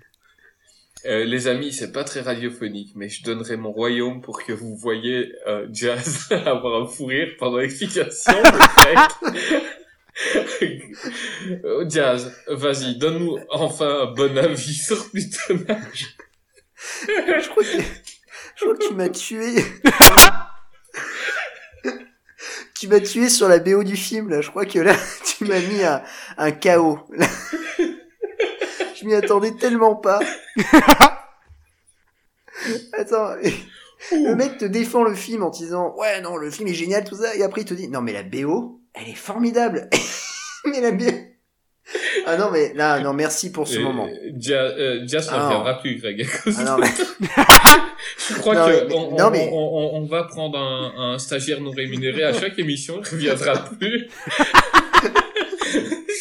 Parce que tu vas défendre ça, tu vois. non, mais... non, mais comment passer après, quoi? Euh, Non, enfin, moi... Vas-y, plutôt- vas-y. Non, mais pl- plutôt Nash, euh, voilà, quoi, c'est c'est c'est pas bon. Euh, Ah non, c'est pas bon. pas bien, parce que bah, les effets spéciaux sont, sont quand même dégueulasses. Ah, ils sont dégueux. Euh, D'ailleurs, on se ah, demande où est-ce qu'il est passé le budget d'ailleurs. Ah ben, je, je, je pense que tout est passé, euh, c'est Eddie Murphy qui a tout pris, hein, euh, parce que euh, moi non Le, plus, le film a pas- coûté 8 dollars, en fait. c'est ça. Si t'enlèves Eddie Murphy, euh, Non, mais je sais pas où est passé l'argent honnêtement. Euh, je l'avais vu, il était passé à un moment donné sur euh, sur Canal. Euh, du coup, je l'avais euh, je l'avais regardé et euh, et à l'époque on m'avait dit ah tiens tu vas voir plutôt Nash, c'est le nouveau Eddie Murphy. euh, tu vas voir c'est marrant tout ça. Bon, j'avais vu des affiches aussi au cinéma. Je m'étais dit bon bah pourquoi pas, ça peut être cool. Quand je l'ai vu, euh, waouh, je me suis dit, putain, les, les mecs, ils ont pris un peu de coke quand ils ont écrit le scénario. Euh, ça part dans tous les sens. Euh, c'est quand même mal joué.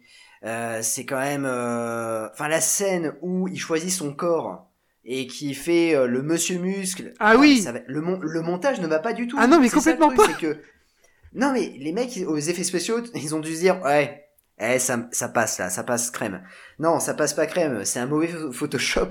Mais, waouh je me suis dit mais qu'est-ce que c'est que ce film et, euh, et je crois que c'est euh, pour moi c'est son ah je dirais pas euh, son plus mauvais ouais c'est son plus mauvais non non non non non il y a, ouais. y, y a plus non, mauvais que ça objectivement il y, y a, plus mauvais que ça il y a quoi qui est plus mauvais objectivement ah non non non non si si si ouais, a... excuse-moi ouais. mais le casse de Central Park il est nullissime Pardon oh là, alors attends, non, attends, non, attends, non, non, c'est une catastrophe. Le, le, de, l'histoire du casse de Central Park, c'est une cata.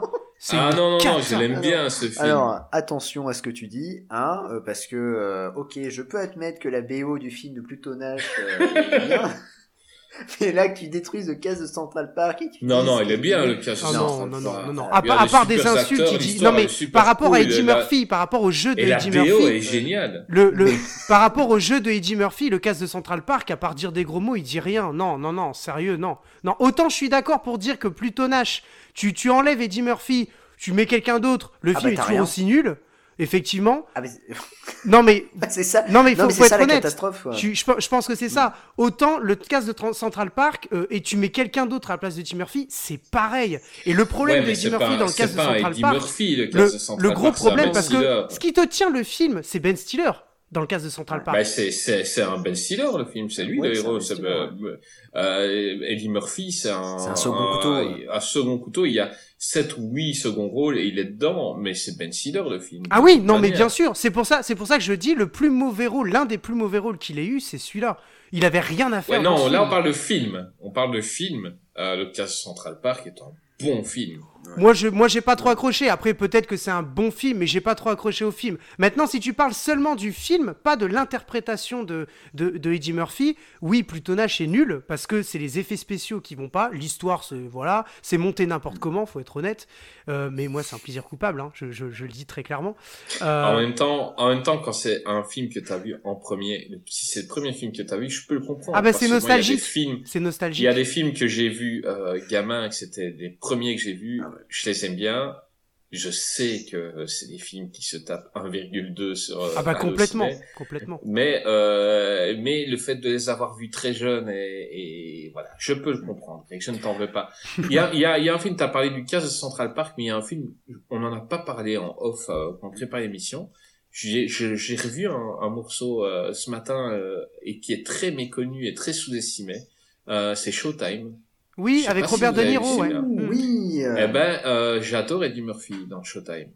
Ouais, mais je trouve que le duo va pas trop bien en fait. Eh ben moi justement, je trouve qu'il va bien entre euh, Moi, De Niro qui a, C'est un peu bah, le- c'est un flic blasé et, euh, et Eddie Murphy qui est un mec qui veut faire de la télé et qui lui joue le tout pour le tout euh, pour euh, pour passer à la télé alors que De Niro n'a rien à battre.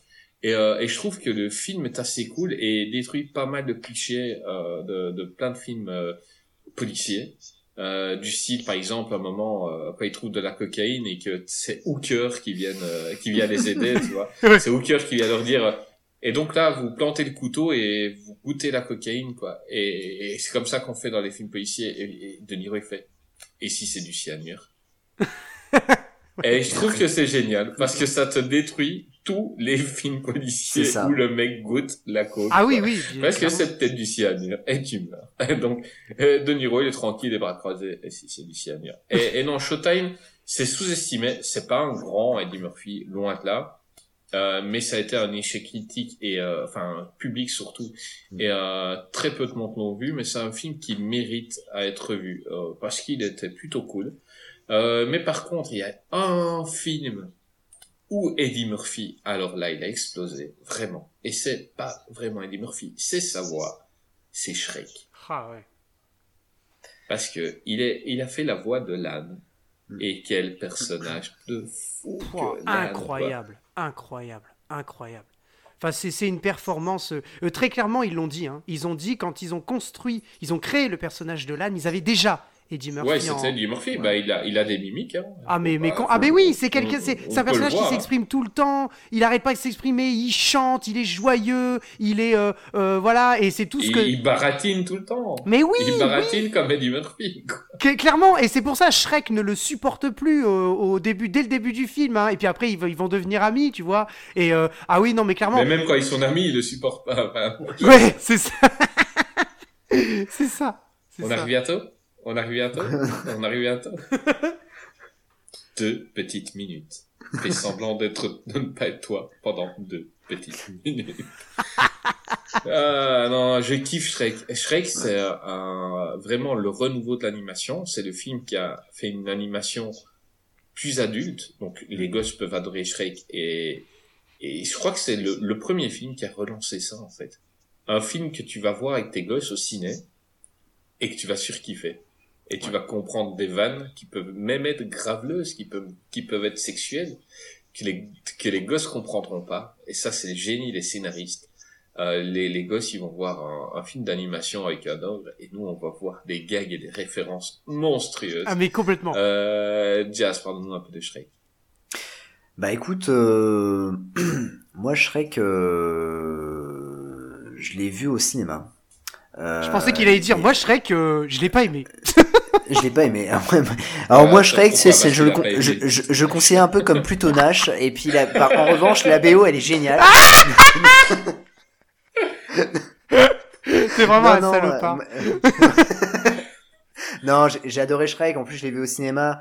Euh, J'avais pas vu de bande-annonce du, du, du, film et euh, c'est ma mère qui m'a emmené voir euh, le, long métrage.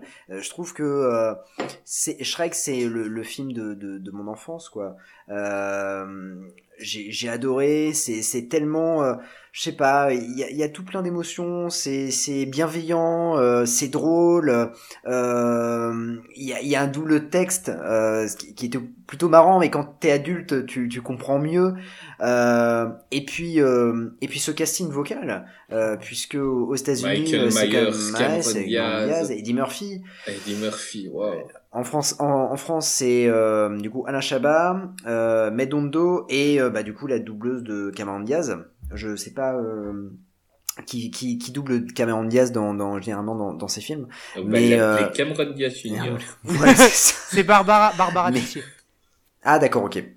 Mais euh, mais justement, euh, je, trouve que ce, ce film, il est, euh, je sais pas, il y a y a y a tout plein d'émotions, il y a c'est un petit, c'est un doudou pour moi. C'est, euh, je, je me marre à chaque fois que je le vois. L'âne est formidable.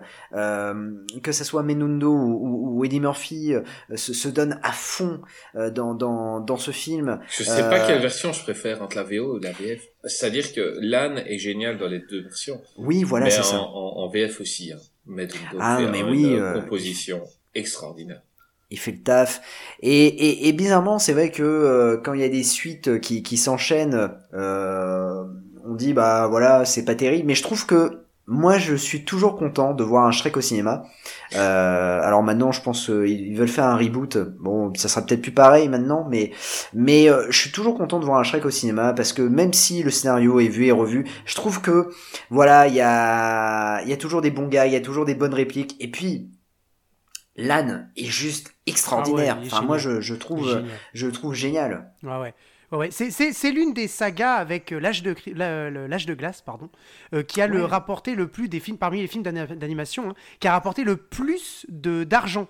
Parce que déjà, il y a eu beaucoup de suites. Faut pas oublier que Shrek, il n'y en a pas eu que 4. Il y a eu aussi des spin-offs. Euh, il y a eu euh, le Joyeux Noël Shrek et puis le Shrektaculaire, qui est un court métrage avec notamment l'âne qui est le, le, le rôle principal. Donc, euh, mais qui là, pour le coup, ce n'est pas euh, Medondo dans, dans Non, euh, non, cette ouais, version-là. exact. Hein. Euh, c'est, il me semble que c'est Lionel, Henry. Donc, euh, donc voilà. Mais euh, c'est vrai que euh, c'est, oui, non, c'est une saga qui a eu un énorme succès. Et puis, faut le dire, elle a eu un succès parce que il y a le duo en fait. Alain Chabat. Med Ondo en français, et effectivement euh, Mike euh, Myers et puis euh, Eddie Murphy en, en- en VO. Euh, et c'est ça qui, c'est ça aussi qui te tient le film parce que l'histoire, elle est, elle est, elle est drôle. Voilà, c'est c'est pas non plus incroyable, mais elle, est- elle est drôle. Puis effectivement, on ne voit pas le même film quand on est gamin que quand on est adulte. Donc C'est aussi ça qui fait, qui fait vraiment sourire. C'est un enfant ne va pas du tout voir le même film que un adulte. Moi, quand je l'ai vu enfant, il y avait plein de vannes que j'avais pas comprises. Et quand je, je le vois adulte, on comprend pas du tout les mêmes vannes et on n'est pas du tout euh, attentif aux mêmes vannes. C'est ça, on Ouais, recherche pas la même je chose. regardé avec ma fille et euh, elle riait au moment euh, voilà un, un qui va se trébucher ou n'importe quoi et des fois moi je riais à certains passages et elle me regardait genre pourquoi tu rigoles? C'est pas drôle mais elle a pas compris la référence enfin c'est tout à fait normal C'est ça. et, et, et là le génie des scénaristes de dire voilà euh, c'est un film que vous pouvez aller au cinéma avec vos gosses et vous allez kiffer quoi Ah mais complètement. Puis le 1, c'est une perle. Le 2, il, Bah, moi, j'aime bien il- le 2, hein. Il, il est très très bien aussi. Moi j'ai moins aimé le vraiment 3 tout- pour le coup. Voilà, moi c'est le 4 que j'ai moins aimé, mais euh, le 2 pour moi c'est le meilleur, pour moi. Euh, donc Ouais. le 1, quand tu le revois, après avoir vu les autres, c'est juste un chemin de quelques kilomètres entre, euh, voilà comment ils, Fort, fort ils lointain, doivent aller jusqu'au chapeau. Euh, mais euh, dans le 2 il se passe tellement de choses. Oui, et oui, avec la marraine, la, la, la fée. et, et, et les, les gags, euh, voilà, rien que pour arriver à fort fort lointain, les gags sont énormes quoi. Les personnages le sont plus sa- travaillés aussi dans le 2. Mais le mec avec sa trompette là. Oui, Euh, J'adore, c'est con. Excellent. Mais tu, tu vois, le gars, il va avoir son moment de gloire et, mais c'est, c'est très con et, et j'adore. Et, et rien que les génériques, quoi. Donc, euh, quand, quand, quand ils sont, ils sont en train de s'embrasser sur la plage, Shrek et Fiona, il y a une vague qui vient, il y a une, une sirène euh, sur Shrek et Fiona qui la lance et tu vois les requins, ils sont dans qui rejoignent, ils la bouffent. Ouais. Mais, mais il faut le voir, tu vois. Euh, je veux dire, le gosse, il fait pas attention, il vient la lancer. Nous, on voit les requins qui la bouffent. Et ah non, c'est drôle, c'est drôle. Euh, Shrek, c'est un 3 étoiles.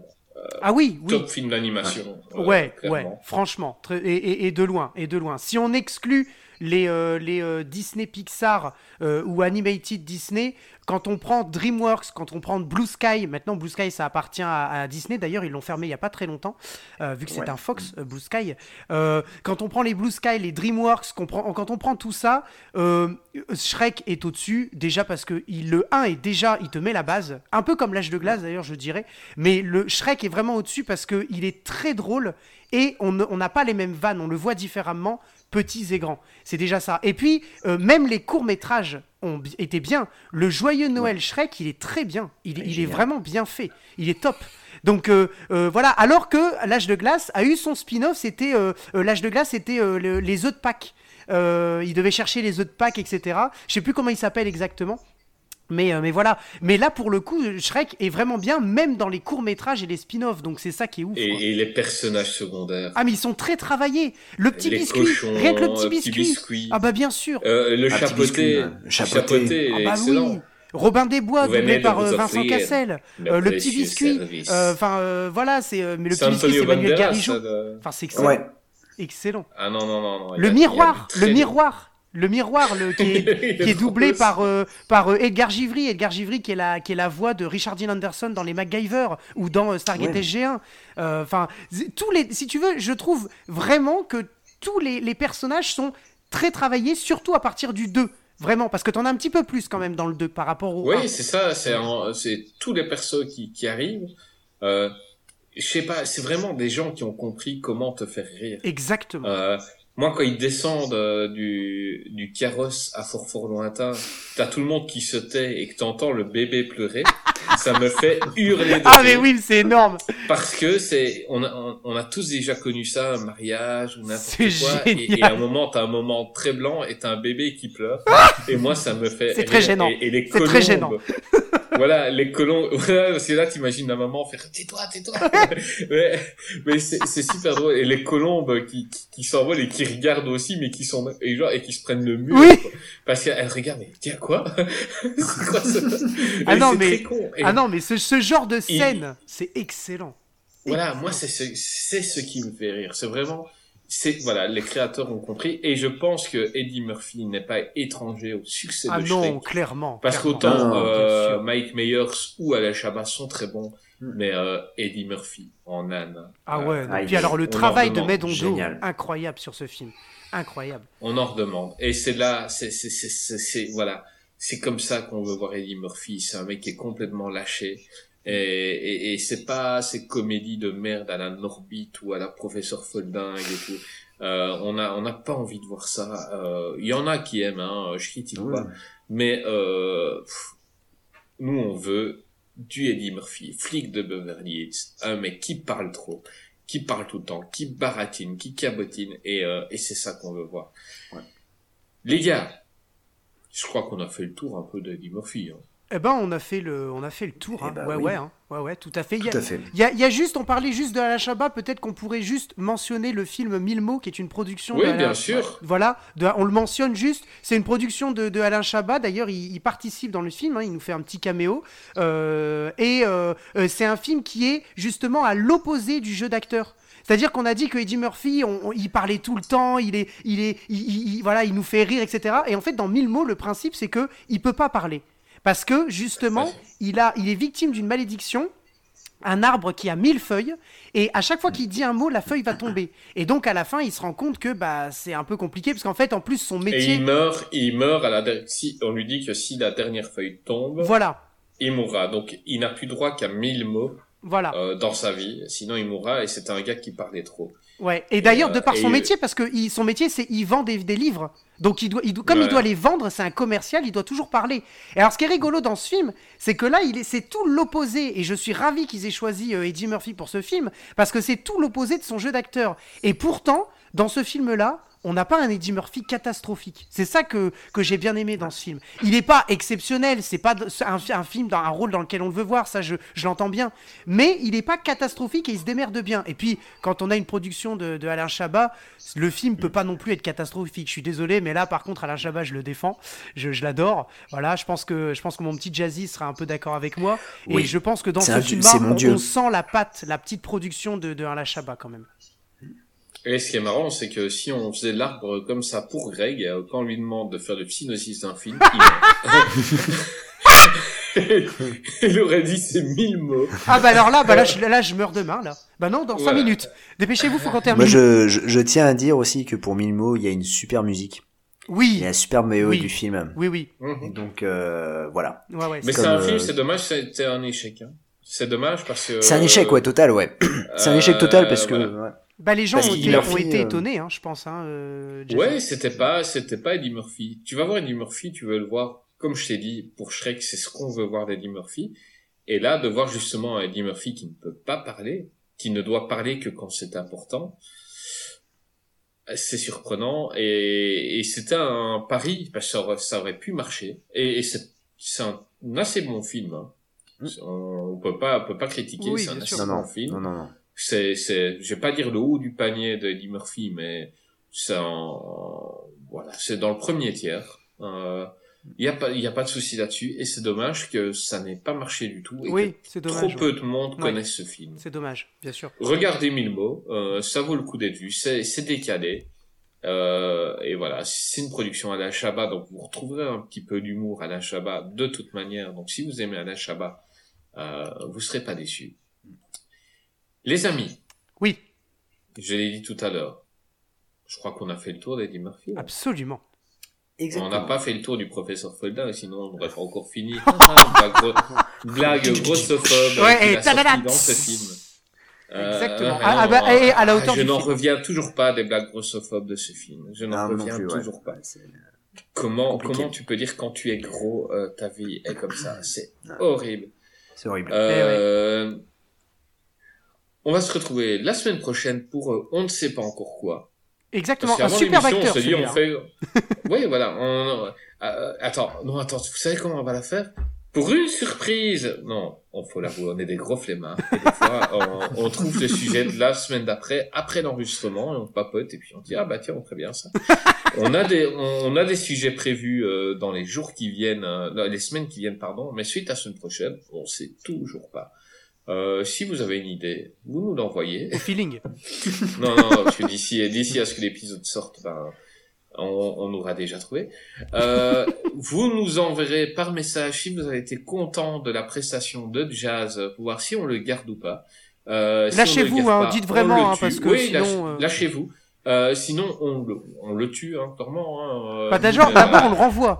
D'abord, on le renvoie. on le renvoie, mais on envoie des tueurs à gages. Les Ah gens, oui. on, ne veut pas qu'ils racontent Hitman, les coulisses. Hitman. Voilà, on veut pas qu'il raconte les coulisses de qu'est-ce qui vient. Euh, il a vu trop de choses, il sait trop de choses. il, a vu, nos- il, a, il a vu nos visages. Euh, non. Non, mais je vais mettre une pancarte, j'ai détesté plutôt Nash. Par contre, la BO est géniale. Voilà. je-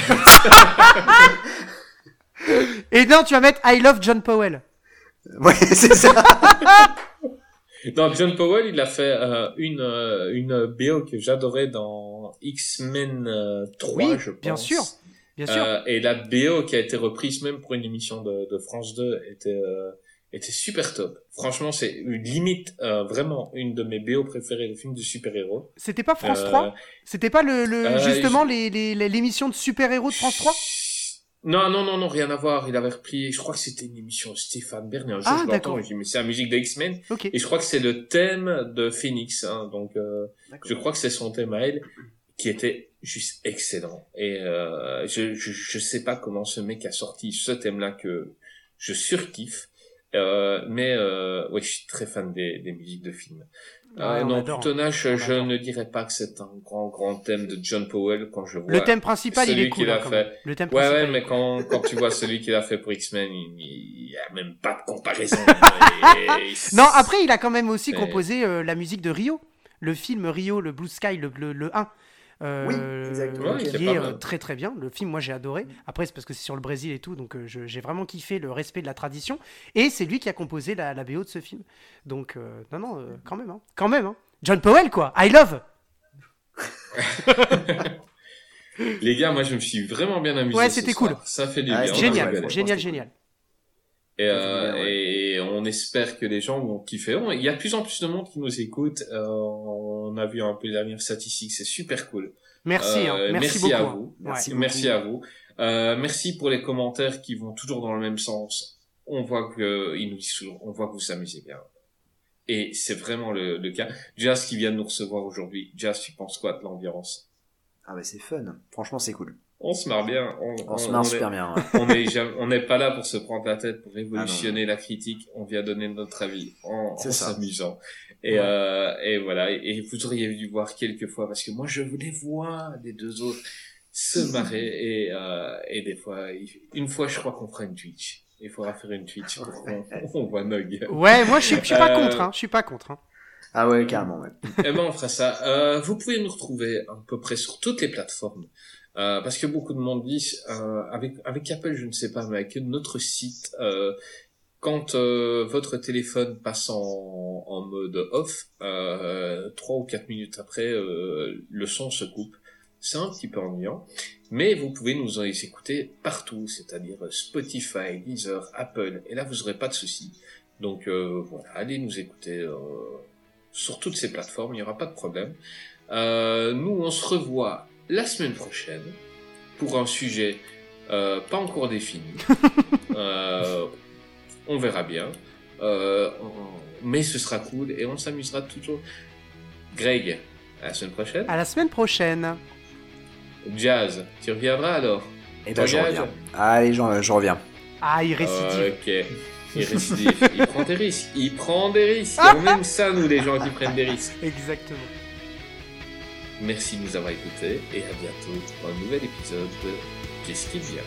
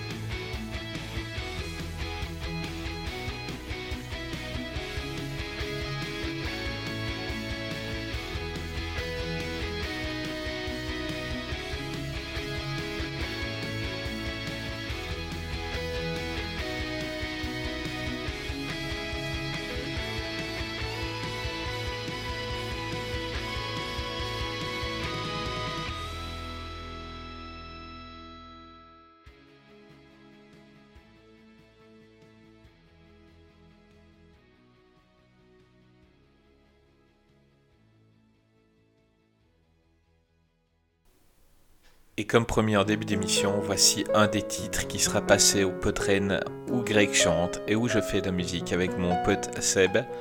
A bientôt, voici Ama.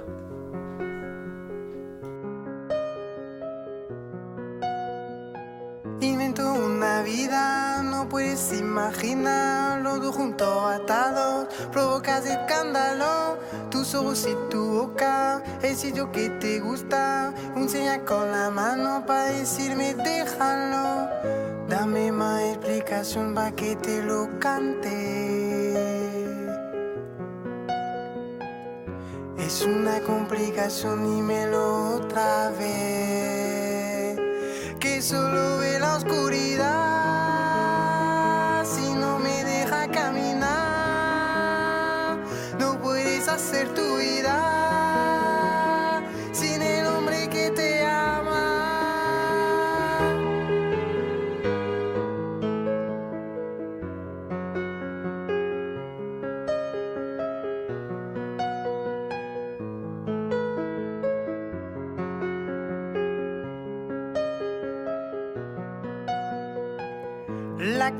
es una satisfacción. No me sé la dirección que dices. Qué reflexión, ni una sonrisa, ni una alegría. Te pido una cosa, una mirada tuya. Dame más explicación para que te lo cante. Es una complicación, dímelo otra vez. Que solo ve la oscuridad.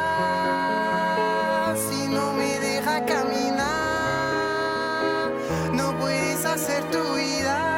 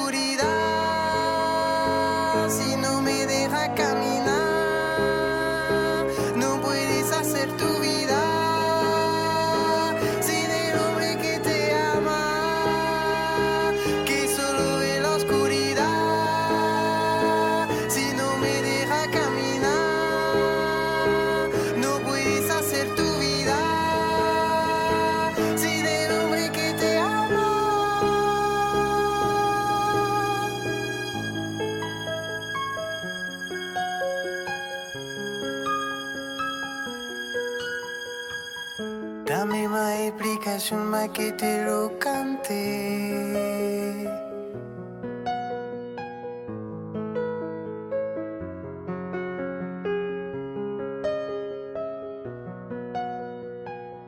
Es una complicación, dímelo otra vez.